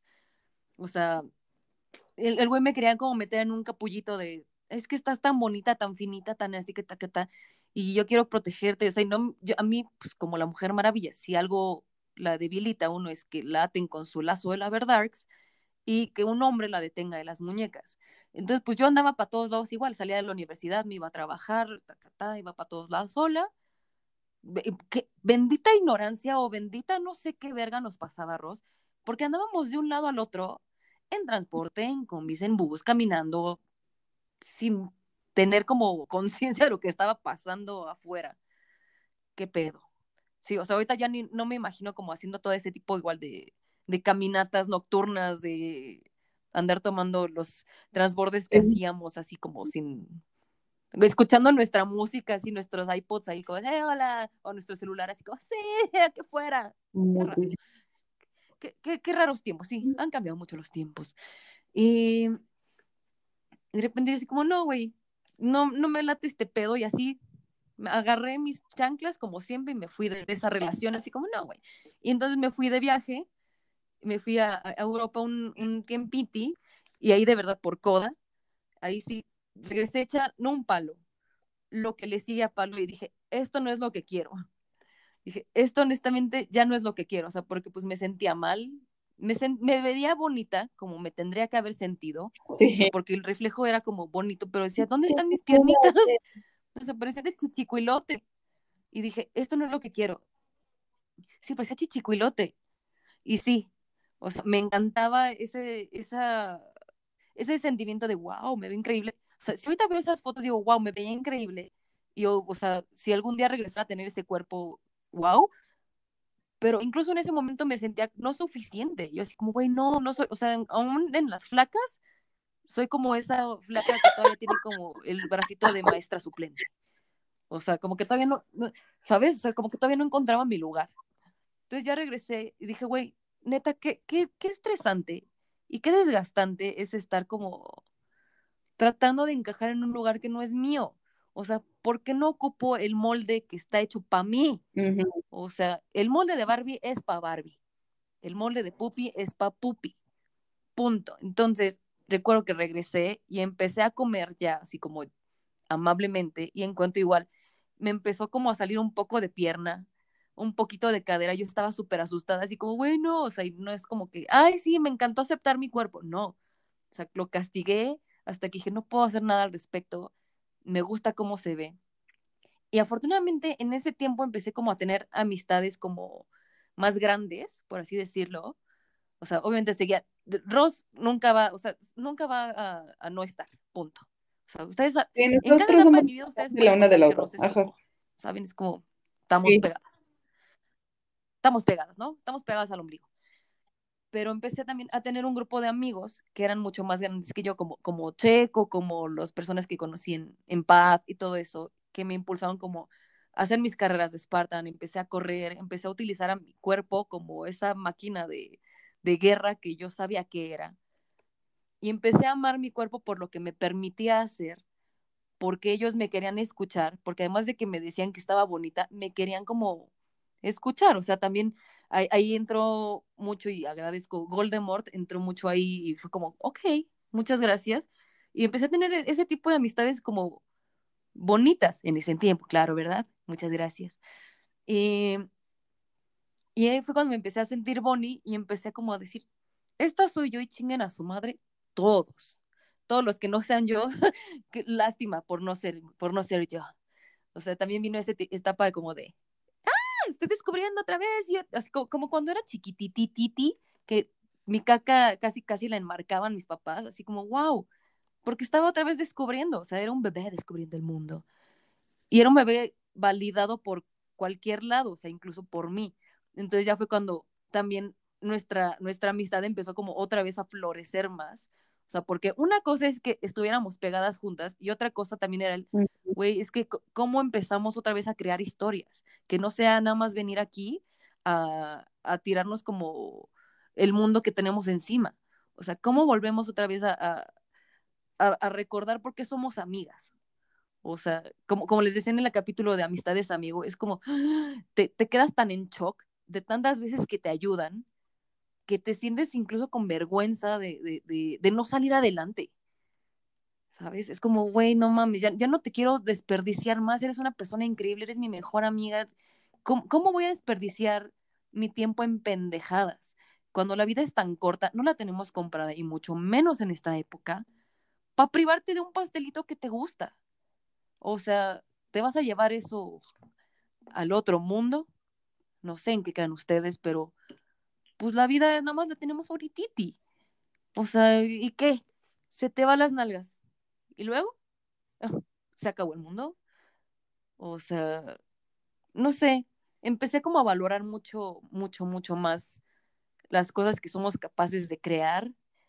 El cuerpo que tenemos nos permite abrazar, mis brazos de maestra suplente me permite escribir, me permite estar deteniendo el celular ahorita para grabar, me permite tomar fotos felices con Ross, escribir mis notas. Yo no pasé la universidad No. con, con mi peso. O sea, La fui toda yo. Todo lo que que nos yo- estábamos haciendo con el peso. O sea, todo lo que yo hago, sí. Exacto, todo. Y entonces es la primera vez en, puedo así totalmente, puedo decir, 2012, fue la primera vez que yo me sentí bonita por dentro y por fuera. O sea, como que hizo match lo que yo sentía que era yo, hizo match con lo que yo veía. O sea, como no tener que, igual, o sea, tenía el maquillaje que sí como súper, obviamente siempre me encanta mi delineado, lo amo, pero incluso como tratar de, de no, no, no hacer esos maquillajes que, que están ahorita en Instagram, Ay, sí son bonitos. ni tutorials, me gustan ver los tutoriales, A mí de verlos me da flojera, pero sí son bonitos. son bonitos, pero,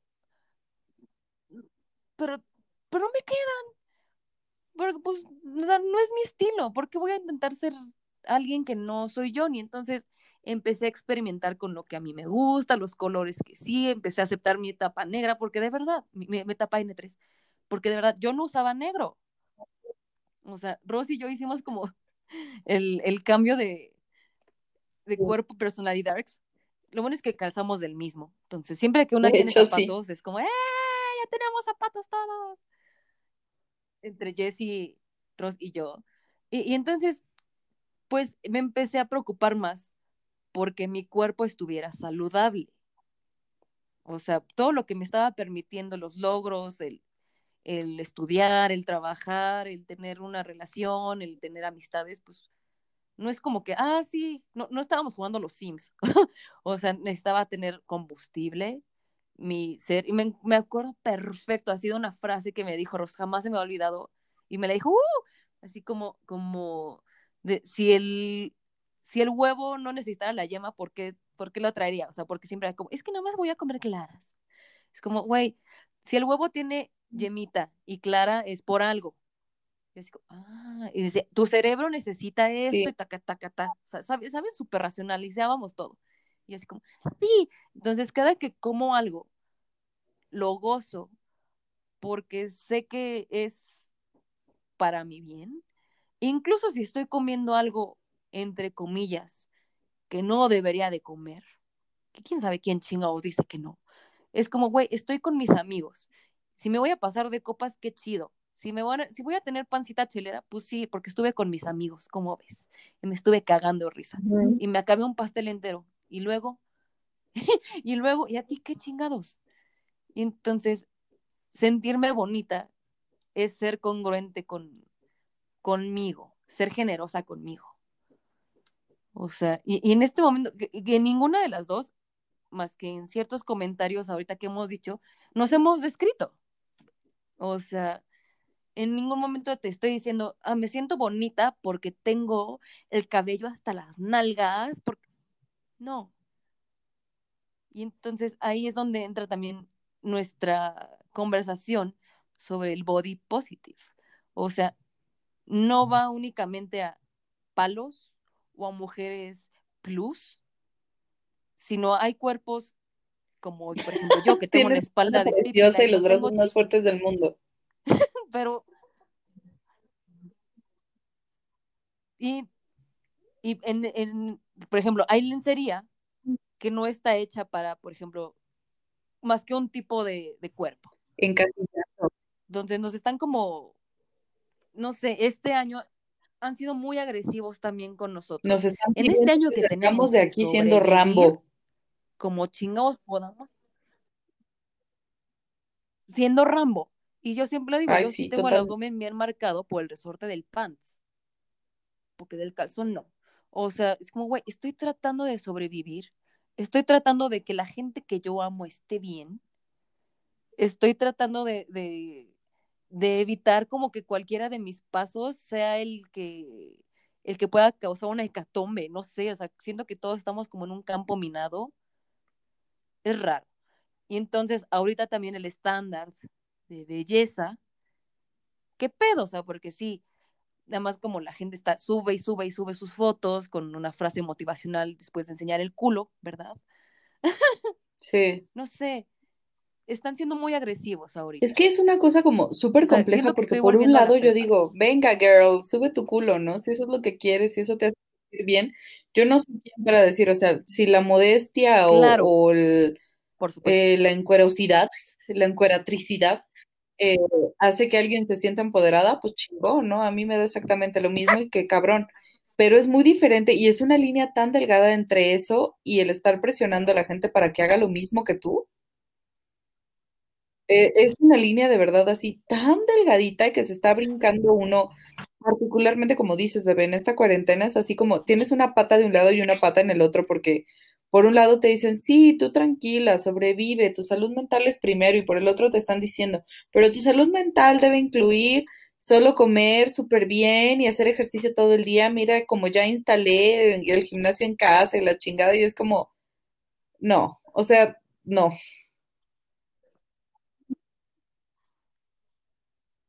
Exacto. Y, y- y no sé si, si solo me pasa a mí o a ti. Bueno, es que yo te lo voy a repetir todos los días de tu vida. Tú eres preciosa, hermosa, divina. Qué ojazos, na- la nariz. Sí, sí, vean la nariz de Ross. Voy a subir fotos, esa foto es hermosa, foto me en la que encanta. salimos haciendo la ensaladita así. ¡uh! Es hermosa. Yo tengo el cabello cortísimo, imagínense. Eh, yo me siento súper feliz sin maquillaje. Pues es que No sé, es que cómoda me siento Y tus pecas son divinas y siempre las más escondiste. bonita que nunca. Yo siempre te dije que eran bien bonitas y siempre te las pecas. tapaste.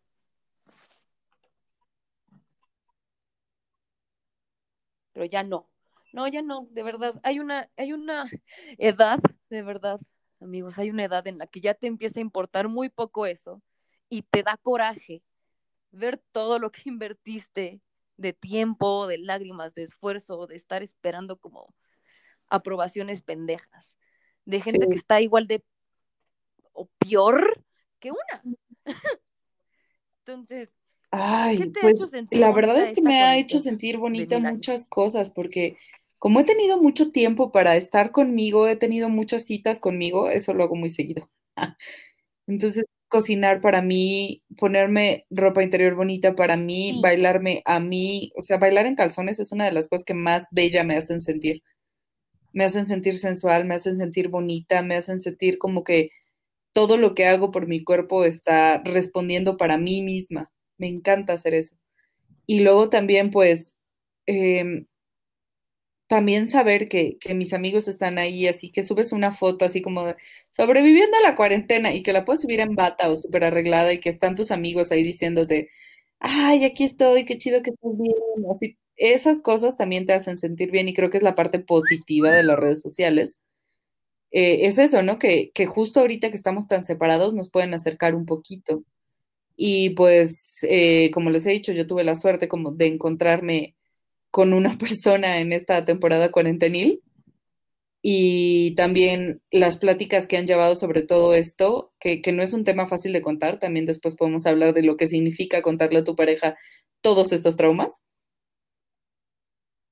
porque está cañón, o sea, de verdad no es fácil llegar y decirle, pues sí, mira, tengo todo este equipaje encima, ¿lo aceptas?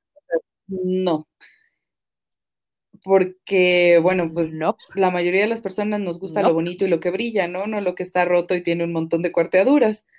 Pero bueno, entonces ese es otro tema, ¿no? Entonces encontrarme con esta persona también y como que me dijera, yo empecé a estudiar flamenco también en una temporada cuarentenil y que me dijera, pues, mira, tú eres absolutamente hermosa, pero si tú quieres volverte más fuerte, más flaca, más lo que quieras para hacer tu flamenco como a ti te gusta, va.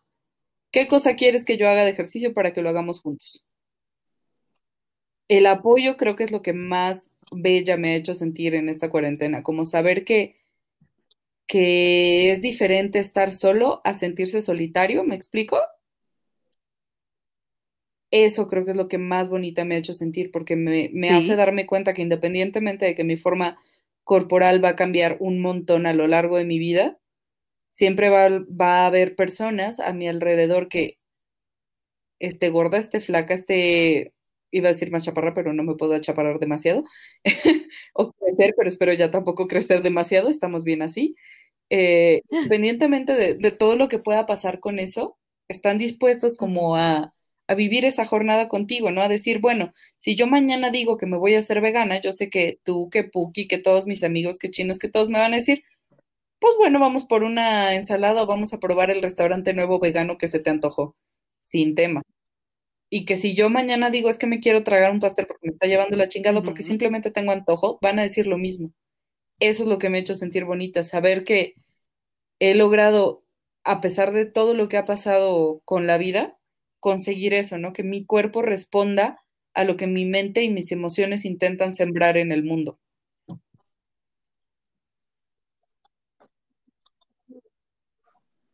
Sí, Totalmente. Estoy, estoy recordando nuestro domingo de sombrerito. Sí, o sea, eh, fue- es mágico, o sea, porque cada quien agarra su estilo y de repente es como, vamos a salir de sombrerito. Y ves que somos, sí. en este caso, Jessica, Ross y yo somos totalmente distintas, pero somos hermanitas igual, como siempre dicen a mi papá, ay, les faltó el varoncito. Y yo digo, no, pues es que se le acabó la tinta y por eso me tuve que tatuar. Somos, somos las tres mellizas totalmente distintas, pero nos unimos en Ujú. algo, pero cada quien a su estilo es absolutamente perfecta, que le quita el aliento a cualquier persona, Para eso está el a los COVID. asmáticos, porque eso sería un crimen. Pero sí, por eso está el cobijas. Pero qué hermoso es, es ser auténtico. Yo me ¿cómo- describiría como una persona describirías, Ros? que busca. Siempre estoy buscando, soy una persona muy curiosa. Creo que soy una persona sumamente inteligente y sumamente leal. Creo que son las características más fuertes que tengo. Y creo que mi belleza reside en eso, en que cuando yo quiero a alguien, lo quiero hasta el infinito y lo que le sigue, ¿no? Así no, no va a haber poder humano que pueda compararse con la forma en la que quiero a la gente. Y es algo de lo que me jacto. Creo que de ahí es de donde nace lo, lo bonito que yo tengo.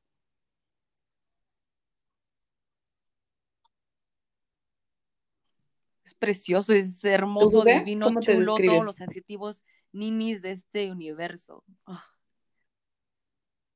Yo me describo como yo Sí. estoy loca, muy graciosa. Soy generosa, soy amable, Sí. soy una persona muy apasionada, muy sensible. Algún día voy a hacer un culto, El culto pero del ser un amor. culto bonito. O sea, quiero, quiero de verdad hacer pero un luego te culto de cuento. Hay empoderamiento. una idea bien padre que salió. Sí, un culto del amor. Dime. Esperen la idea. ¡Ay! ¡Qué emoción! Yo- Espérenla. Sí, me describo como una persona abierta. De verdad, yo, yo sí me considero ese, ese, esa tacita craqueada de porcelana.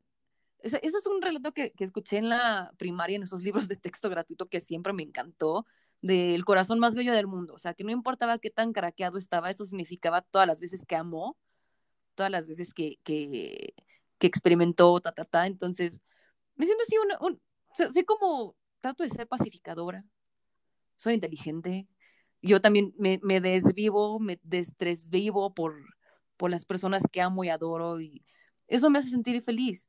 Y de verdad mi misión en la vida es venir a hacer el mundo más bonito. Esa, esa es, yo sé que esa es mi misión en la vida. O sea, y, y la trato de cumplir. Hacer que el mundo esté feliz. O sea, yo sé que suena como una utopía o que soy Bob Ross, pero no. O sea, la, la felicidad es un camino, la felicidad es un camino y es una decisión muy, muy fuertes. Y trato de no craquearme. Soy Sí, necia, eh, bebé, mi bebé. soy constante y soy, soy bebé. Mm, Soy bebé. Y antes de, de, de empezar como a cerrar el tema, voy a echar mi, mi mentada de madre de, de la cuarentena, porque estaba, es la semana pasada y la antepasada estuve súper enferma, súper enferma. Y cuando uno está deshidratado, normalmente piensas que te ves como Sí. chupado, pero pues también te logras hinchar. También te hinchas. duermes, bebé. No estaba durmiendo muy bien, no, bueno, no duermo, me duermo como a las 5 de la mañana. Estaba, estaba hecho un, un cagadero, pero porque estaba en chinga, estaba trabajando, obviamente, estoy tratando de mantener mi trabajo, estoy tratando de mandar los currículums de la gente, entonces, que es cosa que amo, adoro. Y de repente llega una pendeja. Perdón, no, no quería decirlo tan feo. O sea, yo, Puta, yo- Cal. yo tratando de, de mantenerme ecuánime para decir el relato y mira, me salió, sorry. Llega esta niña, me manda un mensaje de una persona que yo pensé que era mi amiga y me manda así como de, oye, es- nunca, nunca te criticaría ni un pelo ni la chingada y te lo digo así súper bonito, pero o sea, es, es que No mames, o qué estás chingado. subiendo muchísimo de Chingas a tu peso puta y, madre. así como, ¿qué? Así, y, y, o sea, no, no te quiero criticar ni un pelo, nena hermosa, pero, o sea, veo que estás subiendo muchísimo de peso, pero no quiero que, que te pase nada, pero por tu salud, ¿eh? Y me empezó a mandar así fotos de, mira, ve cómo me veo yo ahorita así, así, como, güey. Obviamente ni, ni leí los mensajes, o sea, nada más los, dejé- los dejé como en las notificaciones, lo borré. Y me dio un empute, así como, güey, o sea, ¿en qué momento regresé a la prepa? ¿En qué momento lo que estoy haciendo por hacer un mundo boniti eh, de- dejó de pasar, de importar para que me vengas a criticar Y porque hubieras estoy? ¿cuál es su Y pedo? si, si me hubiera acabado todos los pasteles del mundo, ¿qué te importa? Es como, güey, si estoy engordando, déjame engordar en paz. Estoy haciendo mi ejercicio y honestamente sí, o sea, fue un fin de semana así como de, de duda, ya sabes, así como de, "Ay, de verga, ¿qué estoy haciendo? Y volví, o sea, imagínate, una persona que está tratando de apoyar a las personas. O sea, por- les decimos, lo que les estamos compartiendo, Sí. Rosy y yo, no es porque somos expertas, es porque lo estamos viviendo continuamente. O sea, y llevo así como cuatro días así como, no, y voy a comer nada más esto, y voy a hacer cuatro horas más de, de ejercicio, y entre cada hora de, de trabajo voy a hacer un, tengo una playlist en YouTube, y es como, güey, ¿por qué? Y mi cuerpo así, por favor, mejor sí. dame de dormir, déjame dormir, por favor, mamá. Y porque me emputé muchísimo, dije, o sea, to- todo lo que mis valores, mi, mi, no sé, eh, de Pendejada Chronicles, lo que hacemos, apoyar, mm, pasó a segundo plano y ahorita yo tengo que ser Bárbara, de Regil. Me sentí muy ofendida. Neta, me sentí muy ofendida y, y, pues es una persona que pues siempre ha vivido así como reprimida y digo, puta, o sea, está hecho un palo y siempre, ay, es que no, no quise que me venciera la gordura y ya hice como 50 kilómetros hoy corriendo. Es como, ¿por qué te proyectas tanto? Se siente feo. Y, y eso es algo que igual me queda la pregunta de, ¿por qué la Yo la gente verdad creo que tiene en mucho que ver con lo, con lo que vemos la una en la otra. Creo que, que somos personas muy cargadas de energía y, y que además nunca hemos tenido, y eso me encanta, nunca hemos tenido la capacidad de nuestros cuerpitos de odiar genuinamente a quien nos, no nos ha hecho nada. Entonces creo que eso a, a la gente que, que tiene pobreza de espíritu le cala un montón. Porque a que nos estaban jodiendo, o sea, siempre intentamos perdonar a todo el mundo. Digo, claro que hay personas a las que nos caen gordas, y como yo ahorita, no que me cae gorda esa pinche morra que te dijo esa chingadera, y así, pero aún así, siempre es como, Claro. se nos va a pasar en dos semanas y vamos a estar hablando de ella así como de, oye, pobre, ¿estará bien? ¿Qué le estará pasando? Porque nos conozco, siempre hacemos lo mismo.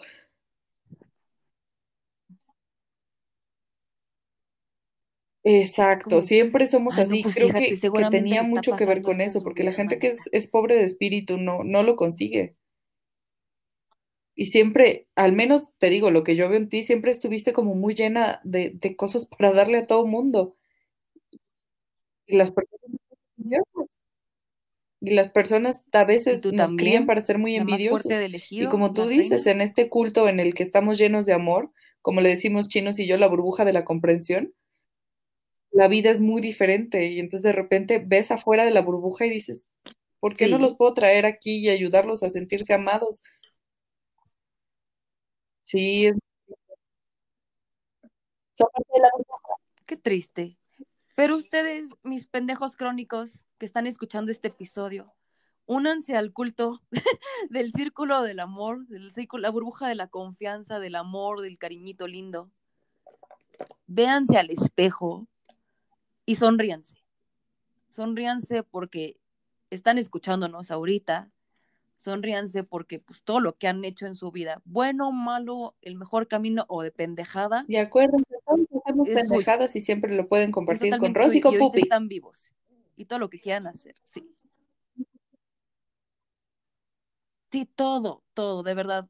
Sonríanse, sean generosos con ustedes. Manifiéstense. Nosotros los amamos, los- no nos conocemos aún a todos porque no se manifiestan.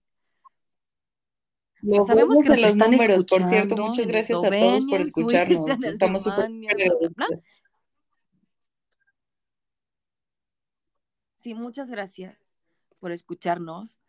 Los amamos. Sabemos que me motiva mucho que esto que estamos haciendo, al menos, aunque no nos lo digan, está cambiando al menos la vida de alguien. Y eso me hace muy feliz.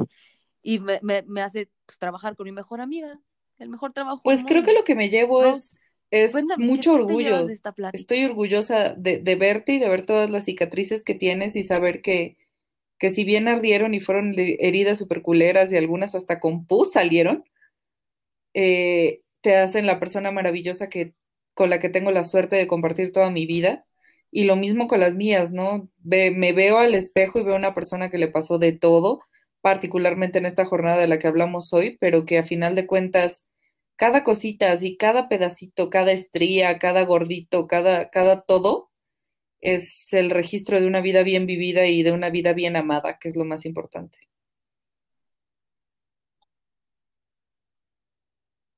Sí, Exactamente, qué boniti. Y sí, nuestros cuerpos, nuestros, Exactamente. cuerpos- nuestros cuerpos iglesia de barrio, amigos. como tal están llenos de tatuajes. Y Pintadas, pero bien sí, santas. somos iglesias de barrios. Yo soy una banca de secundaria, bien santas. Y yo, yo me voy súper feliz, súper orgullosa de, de, de esta historia que tenemos, que no fue nada fácil y, y hasta sentí los momentos en los que se nos atoraban las palabras. Pero, oh, wow, o sea, valió la pena, literalmente la pena. Estoy muy orgullosa también de, de ti, de que seas mi mejor amiga. Te amo mucho, mucho, mucho, mucho. De, de las vidas que has cambiado, de las vidas que vamos a, espero, tocar en este momento. Y me siento muy orgullosa de, si ustedes querían venir a escuchar qué es ser bonita y hacer una crítica de otras personas todos, todas, todes, todos, todos, todos, todos estilo. son perfectos, son hermosos, quiéranse mucho, si quieren bajar de peso, si quieren subir de peso, que sea desde el amor, no desde el odio, no sirve de nada si odian su cuerpito.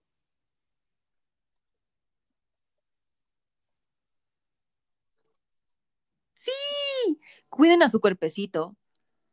De verdad, no, no sean crueles con las otras personas, no saben también que, que están viviendo.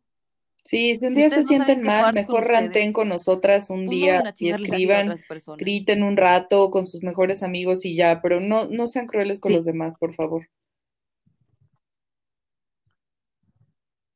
Sí, ya después hablaremos de Karma. no sean Uh, crueles uh, porque que todo se tampoco regresa somos en esta blancas palomas, ¿eh? También Karma. y es muy feo. Y, ah, no, por supuesto. No, hombre, yo soy un cuervo Ay, N3, blanca palomita mis nalgas, yo soy un cuervo N3 y a mucha honra. Y también eso es bonito, aceptar nuestras partes más oscuras como las ingles, que pues, obviamente pues, no es. tenemos ese gap entre las piernas, y, pues los es. Y también acuérdense, para las chicas cisgénero que heterosexuales que están que es, obsesionadas con los hombres cisgéneros machitos que no tienen una masculinidad sana, hombres machitos heterosexuales con una masculinidad enferma. Si no les gustan las estrías, las pancitas, las chichis que se caen y la sangre, morros, no les gustan las niñas. Entiendan, sí, porque nuestros amigos hermosos LGBTTTTTI+, inflables. nos llevan una ventaja enorme, por eso no los incluyo, nos llevan una ventaja gigantesca en la construcción de- del cuerpo y de la belleza, por eso no los incluí. Sí, 11-11. Ya. Exacto. Ros, pide un deseo, 11-11. Amigos, ustedes me Ah, ya, encuentran, ya saben, en Colectivo Siembra, siembra.colectivo, en Instagram y si me quieren buscar a mí directamente, ros.meraz en Instagram, ahí estamos para servirles.